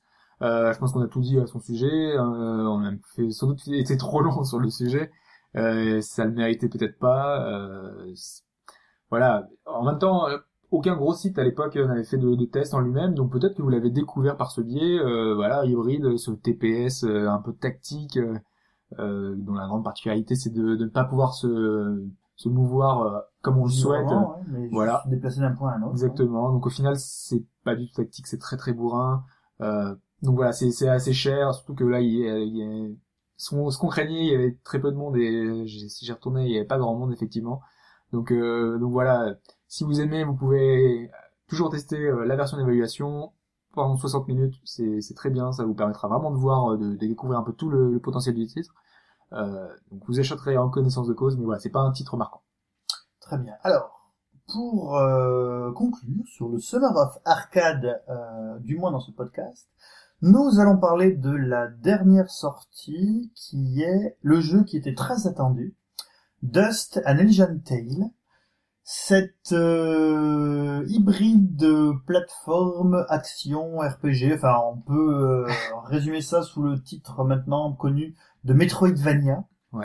Euh, au monde des, des Furies. Alors les Furies, c'est quoi? C'est bah euh, qu'au lieu de jouer euh, un homme, une femme, euh, Samus Aran, Alucard, ou qui vous voulez, euh, bah vous jouez euh, un animal, mais euh, anthropomorphisé, c'est-à-dire qu'il marche. euh, C'est un, c'est c'est un loup. Ah ouais, je sais même pas ce que c'est. Oui, voilà. Les autres, on reconnaît assez facilement. On a des chats, enfin un peu de tout. Euh, notre personnage, il a, un, il a un gros chapeau, donc il, qui le rend un petit peu incognito. On sait pas trop ce que c'est. Mais il a, il a une longue queue, donc c'est peut-être un renard ou un loup, je saurais pas. Voilà. Euh, oui, il a une longue queue, ça peut aussi être Lex Steel, mais bon, rien à voir. euh, bref. Donc, Dust, euh, un Asian Tale, euh, donc on voulait, euh, on voulait vous en parler. Enfin, Hobbs voulait vous en dire beaucoup de bien. Mais oui, euh, donc euh, on- ce que je disais tout à l'heure, donc moi j'ai particulièrement apprécié euh, la comparaison euh, la plus évidente pour ce jeu. Donc tu disais un Metroidvania, moi j'aurais carrément dit un Muramasa-like. Ouais, c'est vrai que c'est marrant, ouais. de revenir là-dessus, par la Muramasa Like, ouais, très bien. Parce que c'est c'est c'est exactement le même principe. Hein. Donc on a un personnage vu de côté avec une patte graphique démentielle. Enfin, honnêtement, euh, Muramasa était déjà superbe. Euh, Muramasa est encore, enfin, moi je reste, sur, je reste sur le point que Muramasa est le truc indépassable en 2D actuellement. Voilà. Et euh, Dust sur le XBLA, bah il y a pas grand chose de plus beau d'un point de vue euh, direction artistique est Ouais. assez énorme. Voilà. Après, on peut mettre des doutes sur euh, bah, les personnages, etc., qui sont... Cara design des, P- des PNJ, pas de vo- Ouais. pas des personnages principaux, mais alors des PNJ, mon dieu quoi. Ouais, c'est vraiment assez limite. Enfin, c'est ça ressemble beaucoup à du Disney, mais en Mais du bas level. Disney, voilà. Euh, vous savez les dans les bacs de DVD à 5 euros, a les dessins animés pour enfants ou que ce soit euh, Walt Disney Aladdin, bah, c'est Aladdin avec un seul dé quoi. Bah, c'est euh, c'est à peu près ça quoi. Donc du coup, euh, tous ces personnages sont euh, très, euh, bah, c'est difficile de savoir. Euh... Bon, il faut quand même noter que c'est une seule et unique personne qui a fait le jeu. Voilà, c'est ça qui est ça, ouais. vraiment très très impressionnant. C'est le jeu, vraiment tout ce qu'on voit. Donc la partie graphique, euh, la programmation, enfin, tout, tout l'ensemble du jeu, à part euh, les musiques qui ont été faites par quelqu'un d'autre. Mais euh, mais voilà, le, le jeu a été fait entièrement par une seule personne, donc pendant très longtemps. Je crois que le développement a duré presque 5 ou 6 ans. Je crois que comme ça. Euh, donc c'est vraiment un développement à rallonge. Euh, c'est un jeu qu'on attendait beaucoup justement, bah, entre guillemets, pour ça. Euh, et donc on, on a un jeu qui est long, très long. Une Euh, douzaine d'heures pour voir la fin. euh, moi j'ai mis pour le terminer à 100% euh, 17 heures, D'accord. pour le terminer à 113%. Bah, pardon. Typiquement comme les anciens jeux, comme les Donkey Kong. Bah, avec euh, les Castlevania, les où euh, Castlevania, c'est voilà. toujours avoir euh, 300 X pourcent. euh, Parce qu'il y a plein de choses à débloquer parce qu'en fait, on, on, a une histoire qu'on peut suivre euh, et la terminer, euh, voilà. Et après, il y en a plein de quêtes secondaires, en fait. On a des personnages dans les villes où on peut euh, récupérer des quêtes. Ouais. Typiquement, ça fait vraiment très penser à un Diablo où euh, on va parler au PNJ, on va récupérer la quête, on va le revoir et on va avoir le truc. Parce que derrière aussi il y a un système de loot. Enfin, Mhm. donc euh, tous les tous les monstres une fois qu'on les bute, euh, qui nous euh, donnent des objets. Ces objets qu'on va récupérer vont nous permettre de euh, d'aller à la forge et pouvoir euh, forger ce qu'on veut, des, des nouveaux équipements. On donne aussi personnages. plans pour pouvoir les forger. Voilà, Donc, il y a et des ça, plans. quoi, hein. Euh, je crois que Muramasa avait ce système de crafting aussi. Muramasa, en fait, c'était des épées. Alors, dans Muramasa, il y avait, euh, je sais pas, peut-être 300 épées différentes. Alors, je dis 300 parce que je crois qu'il y en avait 150. Il y a deux personnages. Donc voilà, vous avez 300 épées. Alors, dans Muramasa, il y avait aussi la cuisine. Parce que j'ai des recettes de cuisine. Euh, voilà, donc Muramasa, donc euh, un jeu VanillaWare qui reprend énormément de choses des précédents jeux de chez VanillaWare. Et euh, donc bon, alors, pour revenir rapidement sur ce que disait alors, Dust est un bon jeu. Dust est un bon jeu. Il mérite ses 1200 points. Il les vaut. Il est long. Oui. Euh, il, euh, il y a beaucoup de choses à y faire. Oui, il est très varié. Voilà, il y a une carte euh, alors, qui reprend exactement de Muramasa. En fait, c'est que pour alors, vous avez une carte générale avec des lieux, euh, des villes, des grottes, euh, la vallée du Lierre, euh, des choses comme ça, la crique secrète. C'est plein de noms rigolos. Et euh, une fois que vous y êtes, vous, vous évoluez donc dans un monde en 2D. Vous avez une carte 2D euh, où vous voyez où vous pouvez sauvegarder, si vous pouvez monter, descendre, aller à droite, à gauche, euh, faire un ping-pong, des choses comme ça. Euh, et euh, bon, bah écoutez, voilà, je, je l'ai apprécié en tant que jeu, mais par rapport à Muramasa. Déjà, bon voilà, la patte graphique, Muramasa, vous vous battez contre des ennemis qui font 20 fois votre taille, vous vous battez contre un dieu du tonnerre à un moment qui essaye de vous écraser, en fait vous vous battez contre son pied, quoi. Et euh, c'est c'est- c'est monstrueux. Euh, les combos, euh, dans Muramasa sont beaucoup plus variés. Euh, là, il y a une quête dans Dust qui consiste à faire un combo de 1000 coups. Alors, comme vous devenez rapidement assez puissant, bah, c'est pas forcément facile à faire comme euh, sous-quête. Alors que euh, dans, dans Muramasa, bah, parfois, à un moment, alors j'ai souvenir d'un ennemi qui était un espèce de scolopendre géant, où euh, bah, en dessous de combos de 300 à 400 coups, vous enleviez à peine de l'énergie au, à l'ennemi. Euh, bon, Je sais pas si dans Muramasa on a autant d'ennemis à l'écran. Par par, Ah, si, on par une fois, plus. on a les, les trentaines à l'écran. C'est c'est sacrément impressionnant. Ça permet d'enchaîner. Euh, moi, j'ai tout- bah, justement, bah, tu parlais des, des enchaînements, des combos. Je trouve qu'on y reprend beaucoup de plaisir à, à revenir, à enchaîner, à faire des choses. bah, On a plein de, enfin, on a, on a trois possibilités avec le petit animal qui nous Ouais. accompagne et qui vole, euh, qui permettent de faire des, du feu, de l'électricité. Euh, L'autre, c'est des petits esprits. Enfin, je sais plus trop ce que c'est des esprits, ouais. Ouais. Euh, on a la possibilité de faire le bourrin, de foncer dans le tas. Bah, il y a plein d'enchaînements. Il y a même des coups qui sont repris d'anciens jeux, de- d'anciens beat'em all. Il y a plein de petites références.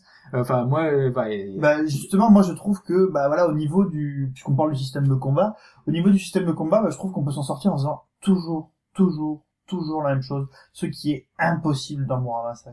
Et dans Muramasa, il y a aussi beaucoup plus de, de variété. Dans- typiquement, quand vous arrivez dans un écran euh, de Dust and Tale, je leur faisais hier soir euh, pour, pour réfléchir à ça. Quand vous êtes dans les dans les grottes, vous avez les espèces d'ennemis verts là où c'est juste des mâchoires sur pattes. Ouais. Quand vous en avez quatre ou cinq, alors vous faites bien en sorte qu'ils soient tous du même côté, parce que si vous êtes si vous en avez un de l'autre côté, il peut vous contrer. Je reviendrai sur le système de contre après aussi.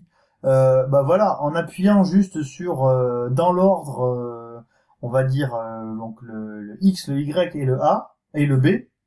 Bah voilà, vous pouvez tout de suite faire un combo qui monte à 80 coups, qui va massacrer tout le monde. Et puis bah voilà, vous êtes pépère. Alors voilà, les seuls moments où vous devez faire un peu attention, euh, c'est contre les ennemis costauds qui vous obligent à utiliser le contre. Alors, le contre très simple, hein, suffit d'appuyer. Alors c'est un peu du pari à la Street Fighter 3.3. Donc il faut appuyer au moment où l'on vous cogne. Ouais, euh. Voilà, c'est juste une question de timing. Je, je, je dis pas que c'est un mauvais jeu, je dis que c'est un jeu à faire sur le, le, le Summer euh, of Arcade, vraiment. Mais, euh, enfin voilà, quoi, moi, je voudrais un peu, enfin, pour ma part, je tempérerais un peu le... Non, mais c'est vrai que par exemple les boss, moi j'étais pas du tout. Enfin, je trouve ça un peu dommage qu'ils soient si faciles. Ouais. J'ai vraiment, enfin, à part le boss final, ouais, encore. Et encore. de vie. Ouais, bah voilà, on, on, on meurt un peu. euh, c'est assez facile globalement. Donc euh, après peut-être que ça dépend des gens comment ils montent euh, leur leur personnage parce qu'on a une liberté un petit peu donc ça, ça fait un peu RPG hein, on a on peut monter les points ouais. voilà euh, défense attaque euh, euh, monter le, notre tornade la puissance de notre tornade le petit personnage. voilà euh, donc euh, voilà euh, peut-être qu'il y a des gens qui montrent mal leur personnage qui ont un peu de difficulté euh, mais si on voit à peu près comment on peut gérer ça, enfin le jeu est globalement assez facile, c'est un peu le reproche, euh, voilà, il y a les boss un peu qui manqueraient un peu de... Disons que si vous construisez votre personnage de manière harmonieuse, vous n'aurez aucun souci. Ouais. Sauf, sauf si voilà, vous décidez, alors peut-être que pour le combo des 1000 coups, si vous montez à fond, je sais pas moi, la défense et pas du tout le reste, bah, ça peut être relativement facile. Mais... C'est-à-dire, on, on nous oblige, euh, si on monte qu'une compétence, on, on est le bloqué, voilà, on- il faut monter forcément un tout petit peu le, un tout petit peu le reste pour pouvoir continuer. Mais quand même, enfin, moi, le titre, il y a, il y a un truc forcément qui a dû te plaire, enfin, toutes les mini-références, enfin, à Rayman, à Castlevania, Ah non, mais les petits caméos, là, avec, euh, les, surtout oui oui dans les, les références à Castlevania, avec les et le muro, ouais, c'est à mourir. Non mais attention, j'ai pris du plaisir à le faire, y a absolument aucun souci là-dessus.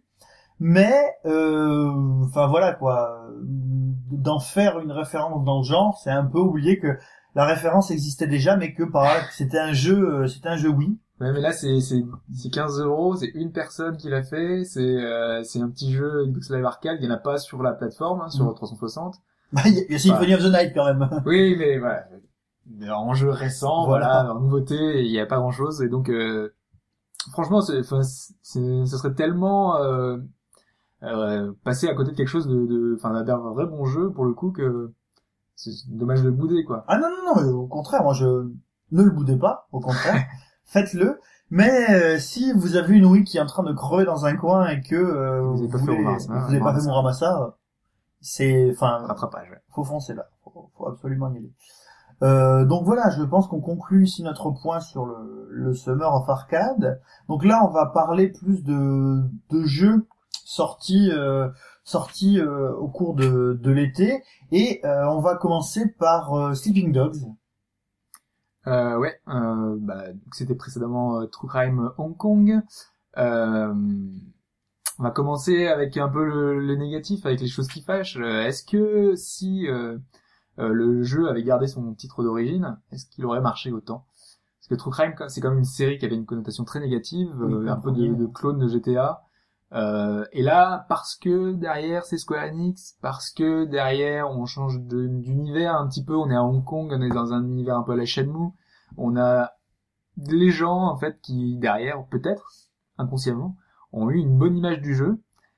Donc voilà, parce qu'au fond, euh, euh, faut le dire, c'est le jeu propose pas grand-chose de très original, ça reste encore du GTA-like euh, avec euh, avec derrière juste une ambiance très particulière. euh, parce que c'est c'est ça, on va, on va accrocher à l'ambiance qui est très bien retranscrite avec euh, l'histoire de la triade, euh, avec un petit air de- d'Infernal euh, Infernal Affair Oui. qui était sorti, euh, qui avait eu même eu droit à un remake parce que c'est un film, Les affranchis de Martin Scorsese. c'est ça. sûr. euh, donc voilà, si on aime cet univers-là, c'est sûr qu'on va se sentir impliqué, on va être dedans. euh, comme moi je l'avais été dans Mafia 2, euh, qui est un univers que j'apprécie beaucoup. Euh, donc moi j'avais adoré, bah là c'est pareil. Mais au fond, le Mafia 2 c'était la même chose, il apportait pas grand-chose. Donc euh, on peut un peu regretter ça. Après il y a un bon système de combat, un univers travaillé, euh, on a une petite vingtaine d'heures de jeu qui sont très plaisantes. Euh, maintenant, voilà, si vous attendez à beaucoup plus que ça, plus qu'un bon petit jeu, un bon petit GTA like, vous serez peut-être un peu déçu. Mais si vous aimez vraiment cet univers derrière de la triade, je pense qu'on va pas, euh, enfin, trop trop rester dessus parce qu'on déjà on est un peu long. Mais euh, mais mais voilà, c'est c'est un, c'est un bon jeu quand même et, qui est à faire et qui. euh, Disons que voilà, il profite surtout de la la référence cinématographique où bah voilà, on a tous euh, plus ou moins vu des films de John Woo et euh, on rentre bien dedans. Alors le même système de jeu euh, transposé en France et dans l'univers de on se calme et on boit frais à Saint-Tropez de Max Pécasse, je suis pas. pas sûr que ça marche. Quoique pour un jeu d'été, euh, tomber les nénettes euh, et euh, faire des conneries, ça pourrait être intéressant. Alors, pour autre gros jeu sorti cet été sur lequel je ne reviendrai pas longtemps, je vais juste en dire un mot, c'est New Super Mario Bros 2 sur 3DS qui est sorti la semaine dernière. Donc vous pouvez lire mon test sur le forum. Euh, y revenir pourquoi? Parce que bon, ben voilà, pendant un Mario qui sort, c'est toujours euh, quelque chose d'énorme, d'extraordinaire, plein de nouveautés. euh, et ben là, finalement, euh, on a un jeu de plateforme, euh, excellent jeu de plateforme, hein, une jouabilité, euh, jouabilité absolument, euh, ben, rien à dire sur jouabilité. comme Mario. C'est un Mario, voilà. Donc si vous vous plantez, c'est pas la faute à la console, c'est pas la faute à la manette, c'est la faute à vous tout seul. Euh, mais alors par contre, la richesse des Mario, c'était le- les idées et le game design. Ben là, pour le coup, on recycle. On recycle beaucoup. Euh, comme je disais la semaine dernière, on recycle même de l'auto-runner. Euh, ben, j'ai profité donc de la sortie de, de New Super Mario Bros 2 pour me refaire d'autres Mario. Donc je me suis refait New Super Mario Bros DS, premier. Je, j'ai refait euh, Super Mario 3D Land, et plus ça va, et plus je trouve que Super Mario 3D Land n'a pas été vu à sa juste valeur, parce que euh, quand on se penche un peu sur la richesse du game design du jeu, quand on se penche sur la profondeur du deuxième run, et même du premier run, parce que finir le jeu en décrochant toutes les pièces, bah, c'est pas facile. Euh, bah voilà, donc sur, euh, sur 3DS, le Mario, à mon avis, qu'il faut faire, c'est Super Mario 3D Land. Aussi parce que lui, pour le coup, il utilise la 3D à fond. Ce que ne fait pas New Super Mario Bros 2. Et euh, surtout tout ça pour dire que moi, ça m'a furieusement donné envie de refaire euh, Super Mario World sur euh, sur Super Nintendo parce que là, pour le coup, bah voilà, c'était euh, c'était l'orgie en termes de game design, tout ce que vous voulez. Et il y a plein d'idées bah, qu'on retrouve aujourd'hui sur New Super Mario Bros 2. Alors voilà, pour ceux qui n'ont pas fait le jeu à l'époque, bah c'est très bien. Euh, pour les gamins, c'est, enfin pour les, les jeunes qui débutent, enfin pour les gens qui veulent faire un Mario, je pense qu'ils prendront un plaisir fou. Mais euh, voilà, moi, euh, je reste très. Et l'apport, euh, enfin, de toutes les pièces d'or, là, le système de, de récupération, de tout ça, c'est pas. C'est du voilà, c'est euh, bah je sais pas, c'est du grind quoi. C'est euh, alors c'est c'est- voilà, on parlait de grind par rapport à, à Theatrism Final Fantasy, euh, bah, c'est pas mal de ce point de vue-là, c'est-à-dire que ça colle bien au, au, au format portable. Donc voilà, bah, tu refais un niveau, tu essaies de refaire euh, le mieux possible pour essayer d'avoir euh, toutes les pièces. Euh, tu joues la pièce, parce que voilà, c'était toujours, bah voilà, je pense que quand vous avez fait les premiers Mario, quand vous étiez petit, euh, soit vous étiez pressé de finir le niveau et de voir le niveau suivant, soit ben vous essayez de récupérer toutes les pièces, puisque la position des pièces c'est une manière de vous faire découvrir le level design du jeu, c'est aussi une manière de vous faire découvrir les passages secrets, souvent. Mais euh, enfin voilà, là le fait de gratter jusqu'à avoir un million d'euros, euh, de un million de Ce pièces d'or, ah bah ce serait pas mal, ouais. bah écoutez, voilà, moi ça me C'est l'objectif donc c'est avoir un million. C'est parce que voilà, euh, l'histoire du jeu, c'est voilà, euh, les enfants. Alors l'histoire du jeu, c'est la même que celle de Super Mario World. C'est-à-dire que c'est les et Super Mario Bros 3, les enfants de Mario, euh, donc euh, Ludwig von Bowser et compagnie là, euh, ont enlevé euh, Peach. Vous allez chercher Peach. voilà, bah, c'est un Mario, hein, là aussi, on n'est pas déçu.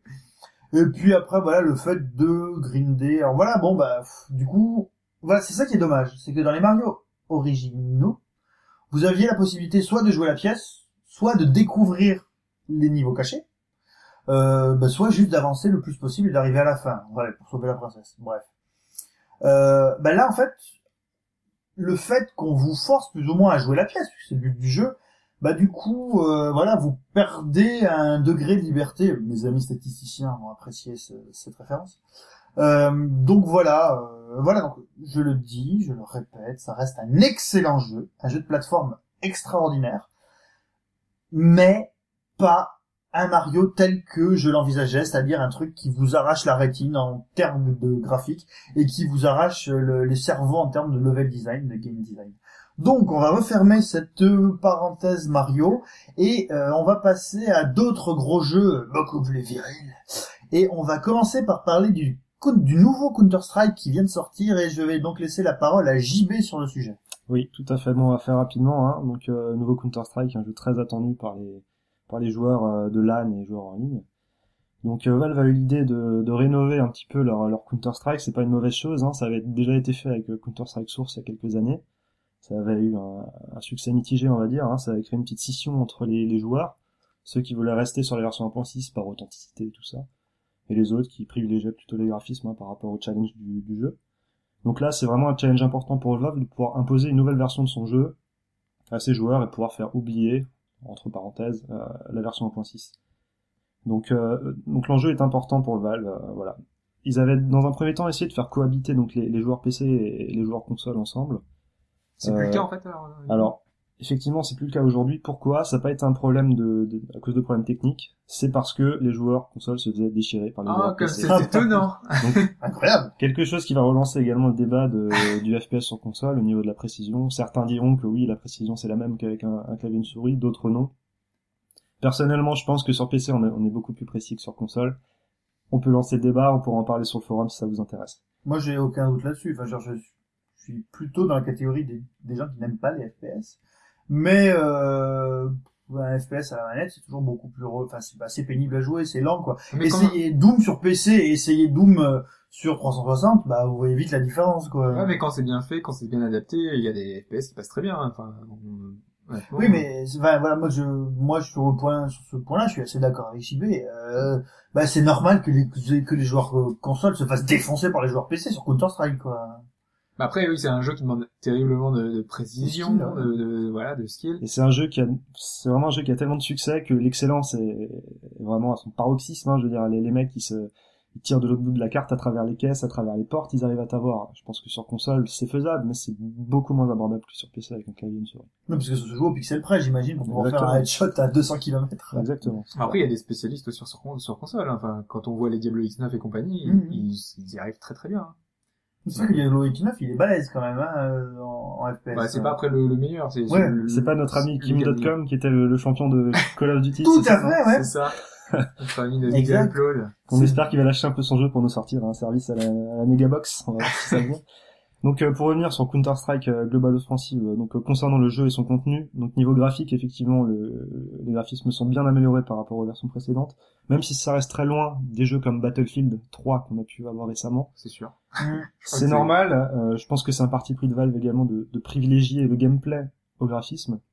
Donc c'était là vraiment une option de faire une, une petite upgrade et pas, Ah. pas de passer à, à la version. à la Un version- débat, un débat important sur lequel nous reviendrons sans doute un jour. Voilà, quand on aura le temps. Euh, donc euh, voilà, au niveau des niveau des maps, on va retrouver la plupart des maps classiques comme Dust 2, Aztec, Inferno, Nock, etc. C'est une bonne chose pour les joueurs euh, de la première heure. Hein. Ils seront pas dépaysés, ils auront leurs maps qui sont remodélisées, donc ce sera les mêmes environnements, mais au goût du jour. Même moi, je les connais ces maps alors que j'ai quasiment jamais pratiqué Counter Strike. Ouais, mais c'est tellement un phénomène euh, Counter Strike. je veux dire à l'époque, tout le monde parlait de ça. Moi, j'étais au collège, on faisait des LAN, on jouait ensemble.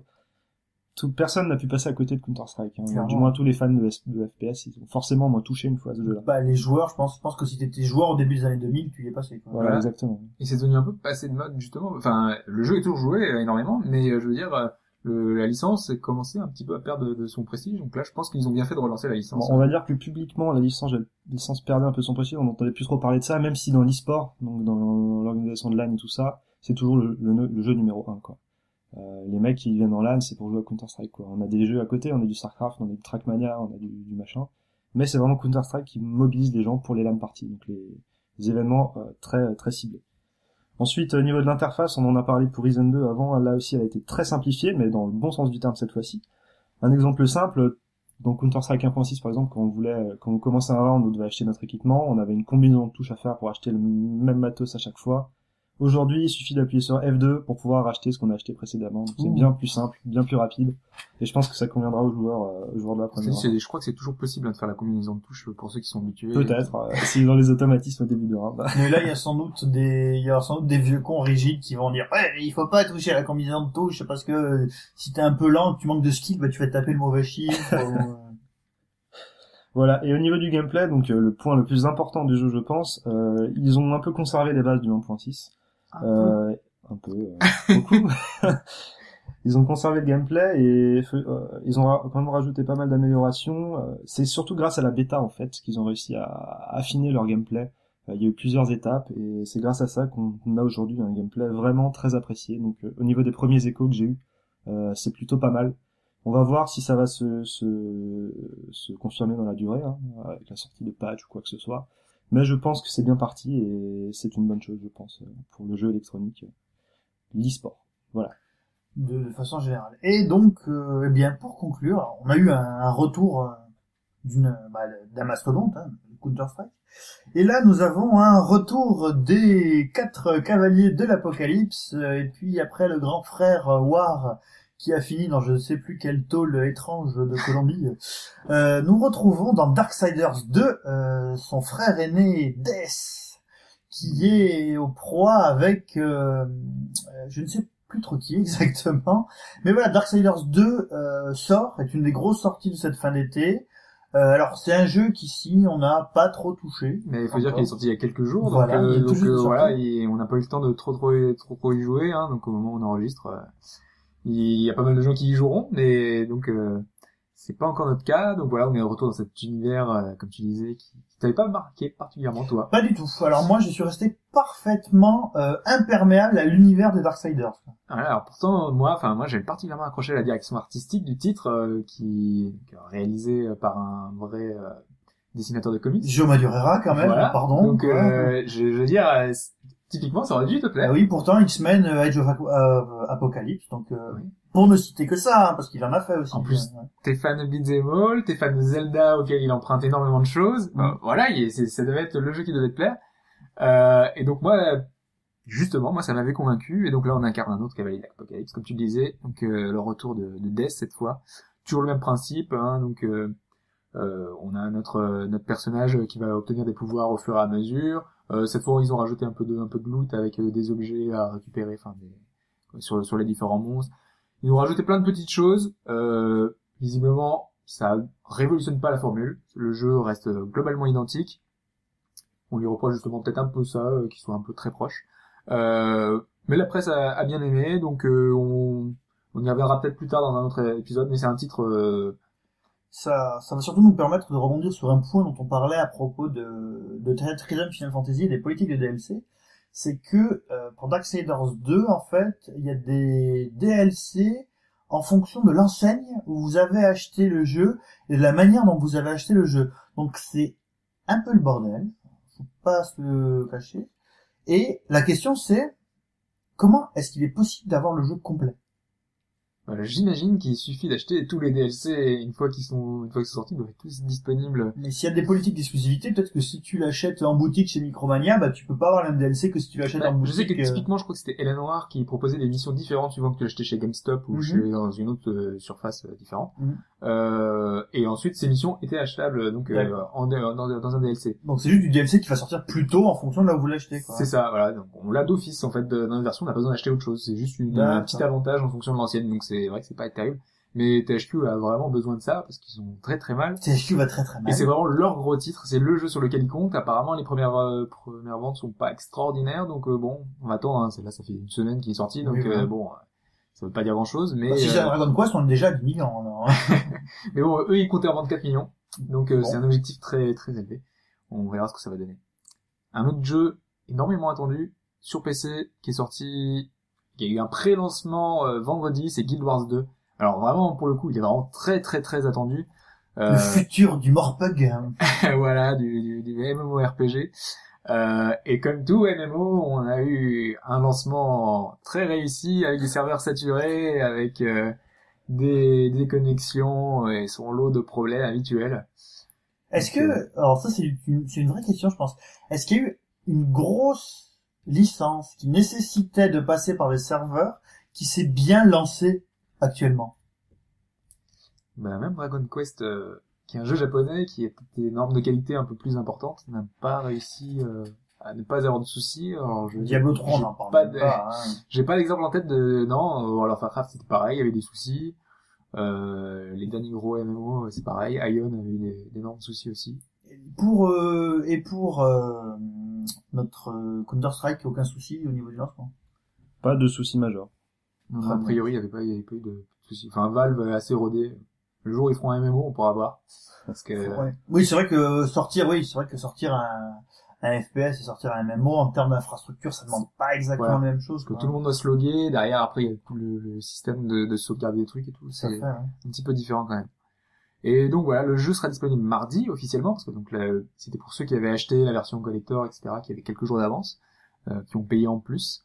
Et moi j'ai pas souvenir, ah si, pas justement, ouais, le premier Guild Wars, il me semble pas qu'il y ait de soucis euh, de ce genre. Ouais, peut-être qu'il n'était pas assez connu encore à C'est ça, ouais, il était moins moins attendu, et donc du ça, coup, ouais. les euh, infrastructures étaient largement suffisantes. Ouais. Voilà, faut savoir que c'est un, pour ceux qui connaissent pas le premier, c'est un, un MMO qui ne demande pas d'abonnement. Donc, euh, c'est assez rare pour être signaler. Une fois que vous achetez le jeu, vous pouvez accéder au jeu, euh, donc, euh, gratuitement, euh, tant que vous le voulez. Euh, cela dit, ils sortent des extensions assez régulièrement, euh, tous les un ou deux ans. Euh, donc, il faut racheter ces, exten- ces extensions-là si on veut jouer avec ses amis qui ont acheté les extensions. Mais, mais voilà, donc le principe euh, est assez, assez bon. Il n'y a pas de d'achat dans le jeu. euh, je ne crois pas. Dans le premier, il n'y en avait pas en tout cas. Dans le 2, peut-être qu'ils ont rajouté, mais euh, j'en ai pas vu. Ok. Euh, moi, j'avais participé à la bêta justement. Euh, j'avais un peu pu, un peu y jouer. Euh, je partage pas totalement l'engouement euh, qui autour du titre, qui est assez extraordinaire. hein. Pour, enfin, pour l'instant, les premiers échos sont très très bons, à part les problèmes de connexion euh, qui, voilà, qui sont là. Et qui Pour les quatre personnes qui ont réussi à jouer, ils ont ado. voilà, les quatre personnes euh, sont là. Euh, moi, je trouvais que le Guild Wars faisait un peu moins un MMO que, que celui-là. Et je suis un peu fâché avec les MMO. J'ai un peu de mal à m'y remettre dedans. Euh, je, je trouve qu'on est vraiment trop dans le, toujours le même principe. Toujours les mêmes classes, toujours les mêmes choses. Les quêtes DHL, les va me tuer 5 poules et reviens. C'est ouais. ça. Et, et même si l'aspect narratif a été très renforcé, que c'est bourré de bonnes idées, que c'est assez beau, c'est vraiment bien fichu, euh, il y a vraiment plein de bonnes idées, euh, enfin plein de choses bien pensées, bah, je, on reste dans du MMO et si même si ça va plus loin, ça va pas encore euh, assez loin pour me donner envie de, de, de continuer. Donc euh, bon, je vais pas non plus trop détailler parce que voilà, je suis pas non plus rentré, enfin, j'ai pas la journée énormément, mais euh, mais voilà, enfin, on y reviendra sans doute peut-être plus tard. euh, c'est le MMO euh, en cette euh, fin d'été euh, et comment il va se placer par rapport à WoW du coup? J'ai cru comprendre que WoW commençait à décliner un peu. Est-ce que c'est peut-être pas une brèche pour pour Guild Wars 2 justement de Bah, le problème, c'est qu'on a Mist of Pandaria qui arrive, qui est dans quelques semaines, quelques mois. C'est octobre, novembre, non? Euh, J'ai plus la date exacte. euh, je sais qu'ils commencent à faire les promos là pour euh, si on souhaite. euh, Il y a Blizzard qui fait les le WoW avec ses extensions à 20 euros. Euh, donc euh, c'est vraiment pas cher pour le coup, donc ça incite les gens à y aller. Euh, et il arrive très bientôt, et même si ça décline, euh, ils ont perdu euh, peut-être un million d'abonnés en un an, ils en avaient 11 millions, donc euh, il reste 10 millions de personnes quoi. Et donc, a priori, c'est prévu pour le 25 septembre 2012. Mist 25 of septembre, bah voilà, donc c'est dans quelques semaines. Bah voilà. Voilà, donc euh, on verra. hein. Bah, de toute façon, les, les gens qui jouent à WoW vont continuer à jouer à WoW. Euh, peut-être essayer justement par euh, par curiosité, hein, sachant que c'est un jeu qui ne demande pas d'abonnement, donc euh, ils pourront toujours essayer de l'acheter. Euh, mais mais voilà, euh, moi en tout cas, pour moi, ça ça m'a pas suffisamment convaincu, mais ça reste un, un gros titre avec de grosses ambitions, avec euh, énormément de scénarisation. C'est ce qu'on demande de plus en plus dans, pour un Dans en tout cas MMO, bien sûr. hein. voilà, avec les Final Fantasy qui avaient essayé un peu de le faire, mais de manière assez maladroite. Euh, là, c'est encore plus poussé, avec plein d'événements euh, euh, qui sont un peu aléatoires, avec des, des, des phénomènes de joueurs contre joueurs. Il y a plein de petites choses qui font que le, jeu euh, a quand même euh, de sérieux arguments, et je pense que vous pouvez y aller, en tout cas si vous êtes fan du premier, euh, aura pas de souci. Très bien. Et donc après avoir fait le tour euh, rapidement de ce qui est sorti cet été, euh, je vais vous demander, messieurs, quels ont été les jeux que vous avez pratiqués réellement cet été, qu'ils soient sortis durant l'été ou pas, et je vais commencer par euh, JB. Bah écoute, moi je suis euh, assez inconditionnel de FIFA. Alors euh, j'ai beaucoup joué à FIFA en attendant la nouvelle version du jeu, euh, qui devrait sortir en octobre. J'ai eu l'occasion de tester un peu la démo de PES. Koch en avait parlé dans un précédent podcast. Effectivement, il s'annonce pas trop mal, même si ça va être difficile de concurrencer FIFA. Voilà, et Attends, on a des nouvelles licences pour l'Arabie Saoudite. Exactement. Championnat de l'Arabie on Saoudite. va pouvoir jouer avec Amara Diané, ça va être super. Mais Ça oui, fait un paquet d'années qu'on n'a pas pu faire ça. S'il est encore en Arabie Saoudite, si il me semble qu'il est si. ouais. Et euh, voilà, donc à, côté de ça, j'ai relancé ma GameCube, j'ai rejoué à quelques jeux GameCube. pour le 10 ans du GameCube, de la GameCube. Moi, Alors, une le, ou GameCube. le, le ou là? La GameCube. JB, la GameCube. Pour moi, c'est la GameCube. Ouais. Bien. C'est le cube, mais c'est la GameCube. Voilà, donc j'ai eu l'occasion de rejouer à mes Resident Evil, mes Zelda Wind Waker, mes Smash Bros euh, Melee, etc. Donc voilà. Et aussi le relativement chiant Star Fox Adventures. Moi, j'avais bien aimé à l'époque. Euh, écoute, euh, ça m'avait bien plu. J'y reviendrai peut-être sur un test euh, rétro, un de ces quatre. On Qui verra. était, enfin, je sais pas ce que vous en avez pensé à l'époque, mais ce jeu était sublime. À l'époque, je pense qu'il y avait rien de plus beau à l'époque. C'était vraiment, euh, voilà, la, la- la- oui, le vent dans la plaine, les vents sur la fourrure, les effets d'eau, enfin bon, bref. Mais à côté de ça, qu'est-ce que c'était vide. Bon, alors, ok, on va laisser tomber. Hobbs, tes jeux estivaux. Euh, bah moi, comme euh, comme je l'ai dit souvent, je passe beaucoup de temps sur euh, sur Diablo 3. Euh, Enfin, j'en ai passé beaucoup de temps sur les deux premières semaines, on va dire. Euh, puis le temps d'arriver niveau 60, de terminer euh, les trois premiers modes de difficulté. Et puis d'être bloqué au deuxième acte du dernier mode de difficulté. À ce moment-là, j'ai progressivement lâché parce que à force de me connecter et de me dire que ce que je faisais ne servait à rien, parce que parfois on passe deux heures, euh, on est déjà au niveau maximum, donc on n'a plus plus d'XP qui monte, et le seul objectif qu'on a, c'est d'essayer de soit d'avoir de l'argent, soit de tomber sur le loot qui va nous permettre d'avoir un équipement ultime, d'avoir Mhm. l'armure qui, qui va être géniale. Et si au bout de deux heures, bah, vous n'avez rien trouvé, bah, vous êtes bien content d'avoir gâché votre soirée pour rien. Et justement, il y a le patch 1.04 qui est sorti et qui est enfin là, qui, qui change un peu tout ça, qui apporte plein de petites choses. Je, je crois que JB, t'es- aussi un peu joué. Enfin, Ouais, tout à fait. Ouais. ouais. euh, Alors, messieurs, les parangons, c'est quoi? Bah, les parangons, justement, ce sont les niveaux supplémentaires qui vont faire que lorsqu'on joue, euh, enfin, pendant quelques temps, eh ben, on aura une petite récompense de voir que même si les stats ne demandent pas grand chose, on aura 100 niveaux supplémentaires. Euh, beaucoup ont dit que c'était, euh, voilà, euh, c'était juste pour combler euh, l'attente des, des, des, des joueurs hardcore qui avaient plus rien à y faire. Mhm. Euh, c'est un peu vrai, mais euh, pour le coup, vraiment, pour les gens qui jouent, euh, qui jouent à Diablo, euh, ça donne un vrai sens supplémentaire au jeu, sachant que dans Diablo 2, on pouvait aller jusqu'au niveau 100 et les niveaux étaient beaucoup plus difficiles, étaient beaucoup plus difficiles à atteindre. On mettait beaucoup plus de temps. Euh, et là, on avait un, on le niveau max était beaucoup moins élevé, donc on mettait beaucoup moins de temps. On arrivait, on était, on était au niveau maximum et on n'avait pas grand chose à faire. Là, au moins, on continue à monter ce niveau tranquillement. Ça nous donne un petit, un petit challenge, un petit truc à faire, quoi. Et pas que du loot euh, qui était un peu, un peu chiant. Alors, juste une chose, euh, premier podcast, ça remonte à loin maintenant. Ouais. Euh, T'avais parlé de l'hôtel des ventes. Ouais. Combien d'argent as-tu gagné grâce à Diablo 3 Euh, ben, je n'ai pas mis, j'ai rien, j'ai, j'ai pas testé en fait. Ah, t'as pas euh, testé. non, non, du coup. Euh... Ah, si tu poses la question, c'est que toi, JB, tu l'as fait. Non, non, c'était juste une curiosité par rapport à ça. Euh, bon, C'est vrai, euh, je- j'y ai pensé, mais le problème c'est que finalement, il n'y a pas grand monde qui y passe. Il y a des gens, a priori, qui ont gagné quand même des sous. euh, Il y a des retours encore euh, après euh, qu'on a enregistré le podcast de gens qui auraient gagné euh, euh, 1000 euros euh, grâce à ça. Oui, il y avait l'histoire d'un mec qui avait gagné genre 10 000 dollars ou je sais pas trop quoi. euh. Ouais, ouais, qui, prouvait avec, euh, avec son, sa facture PayPal qu'il avait gagné tout ça. Bon, euh, voilà. Euh, moi, je sais que j'ai, j'ai voulu, parce que j'étais bloqué. Je me suis dit, là, j'ai mon, une arme ultime que je peux acheter si je mets juste 50 centimes. Alors 50 centimes, allez, c'est pas grand chose, c'est bon.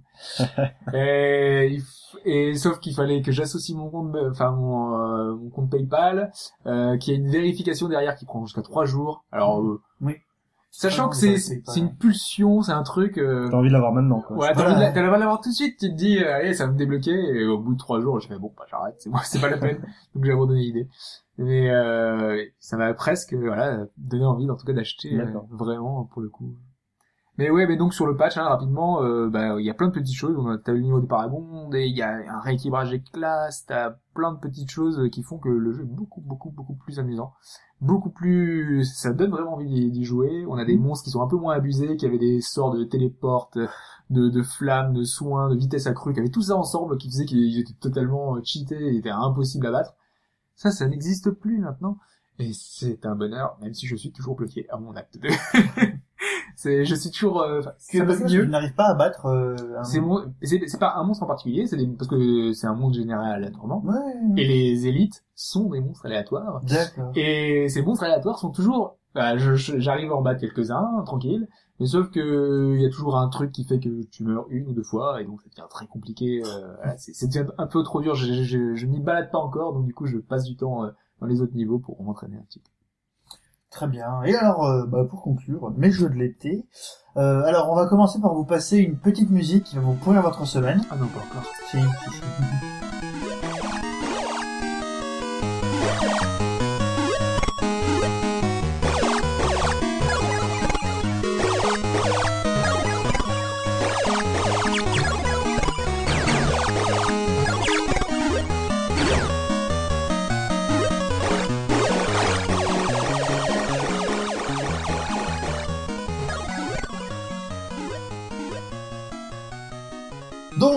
Vous avez reconnu le thème du labyrinthe, et puis si vous l'aviez pas reconnu, vous allez vous le Je taper dans la les oreilles, pendant toute la semaine.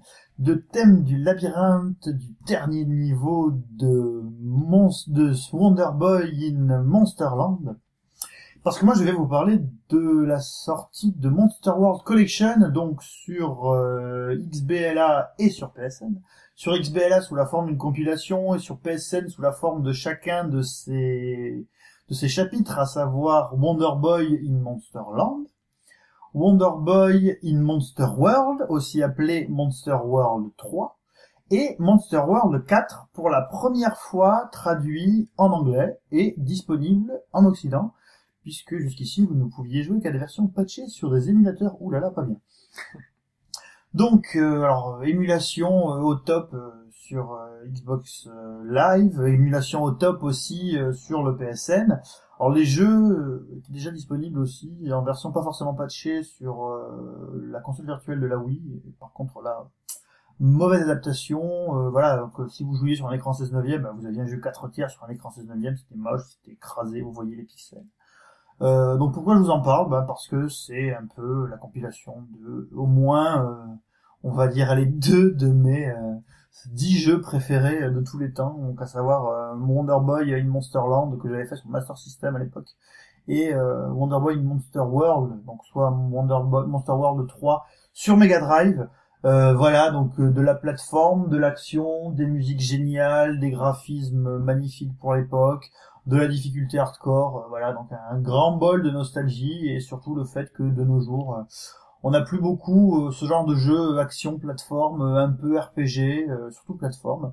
Euh, voilà, le seul jeu qui ressemble un peu à ça euh, de nos jours, c'est euh, Shantae 2 sur DSiWare. C'est Shantae.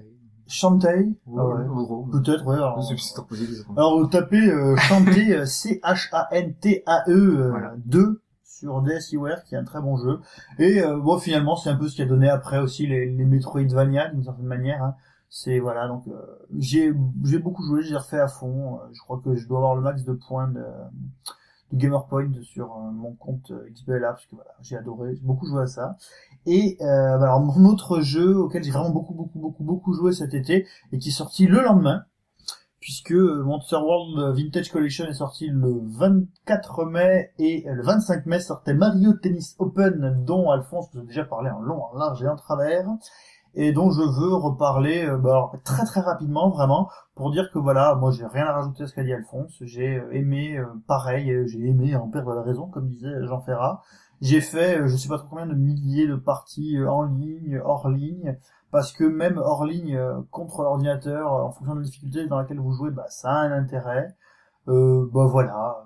Quoi vous dire à part que c'est le pour moi le Street Fighter 4 euh, du jeu de tennis portable c'est du versus fighting c'est basé à fond bah, sur le zoning c'est basé euh, et pas vraiment uniquement sur le sur le skill mais vraiment sur la ce que vous allez anticiper c'est basé sur le le mind game donc euh, voilà, bah, c'est un jeu auquel euh, vous pouvez revenir euh, dans 10 ans. Je pense que vous vous amuserez pareil comme vous vous amusez aussi sur des sur les Street Fighter, euh, les vieux Street Fighter encore aujourd'hui. euh.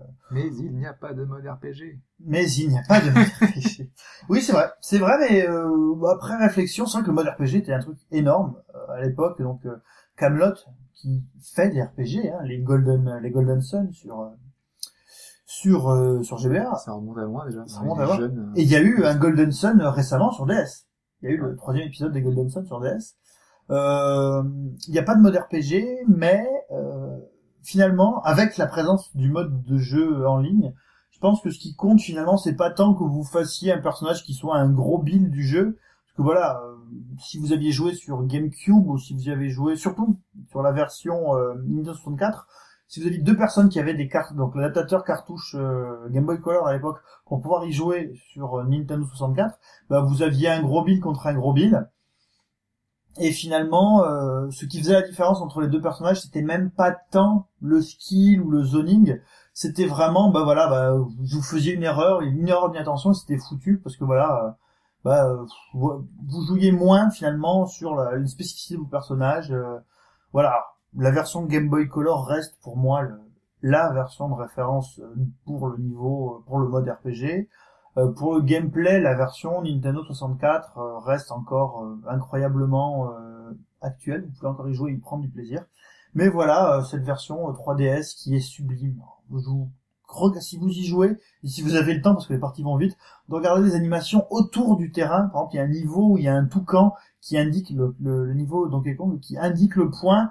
L'animation est hyper bien faite, la manière dont réagissent les personnages est géniale. Super euh, technique euh, poussée à, fond.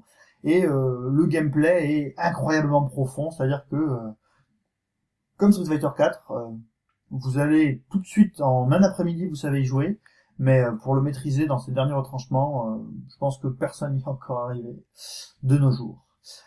Donc, messieurs, avez-vous quelque chose à rajouter pour cette session de 8 du podcast de obagauche.fr Eh ben, juste qu'on se retrouvera pas la semaine prochaine, mais la semaine suivante. Euh, Voilà, puisque nous aussi, hein, on n'a pas pris de vacances tout l'été, et là, bah, les, les événements font qu'on est obligé de prendre un petit peu de vacances la semaine prochaine. voilà, puis ça permettra un petit peu de travailler derrière euh, à la mise, enfin, à la mise en ligne du site, si elle arrive un jour, mais après, ce sera plutôt pour mi-septembre, hein, elle prend un peu de retard, on a pas mal de choses. On n'est pas, on n'est pas très nombreux, on n'est pas, voilà, c'est, ça prend un peu de temps. On est sous-staffé, c'est scandaleux, quoi. C'est ça. Il faut dire que mine de rien, la préparation des podcasts, ça prend du temps. Voilà, les, podcasts prennent euh, pas mal de notre temps. Mais ça nous fait, enfin, on n'est pas là pour se plaindre, on est là parce que Ah ça non. nous fait vraiment plaisir de le faire. Et on est très content que vous nous écoutiez, d'ailleurs. N'hésitez pas à laisser vos commentaires sur euh, iTunes. euh. D'ailleurs, à propos d'iTunes, quelque chose que nous devions indiquer en débrief et que nous avons oublié, c'est que, en fait, il y a eu, comme qui dirait, une couille dans le potage avec ce qui concerne le podcast thématique numéro 7, qui est le podcast sur les genres disparus. Comme vous pouvez le voir, en allant sur l'iTunes Music Store, l'épisode 7 apparaît deux fois. Et euh, il s'avère que euh, un des deux liens disponibles n'est pas téléchargeable. Oui, un lien erroné. Il y a un lien erroné, donc si vous voulez pouvoir télécharger calmement votre podcast numéro 7 et l'écouter, donc sur les genres de jeux vidéo, hein, les genres disparus du jeu vidéo, euh, nous vous conseillons plutôt d'aller directement, euh, pas sur la liste des épisodes du podcast, mais sur la page même du podcast au bas gauche droite.fr, où les 7 podcasts sont donnés dans l'ordre et où le lien fonctionne. Par contre, pour ceux qui utilisent les applis euh, de podcast, comme l'appli podcast officiel sur iOS ou euh, les applis de podcast sur Android, là, a priori, vous n'avez aucun souci pour télécharger. Effectivement. Donc c'est sur cette euh, note que nous allons euh, vous dire, ben, pour nous, bonne fin de week-end, et pour vous, ben, bon début de semaine, puisque vous nous retrouvez en début de semaine, et nous vous donnons rendez-vous dans 15 jours pour de nouvelles aventures. Donc merci JB de ta participation cette semaine. Merci à toi. Merci Hobbs de ta participation toutes les semaines. Merci. Et merci à moi qui suis Pipo et Pachine. Et merci à vous de nous écouter encore une fois. Merci et euh, bon début de semaine. Salut tout le monde. À plus. Ciao.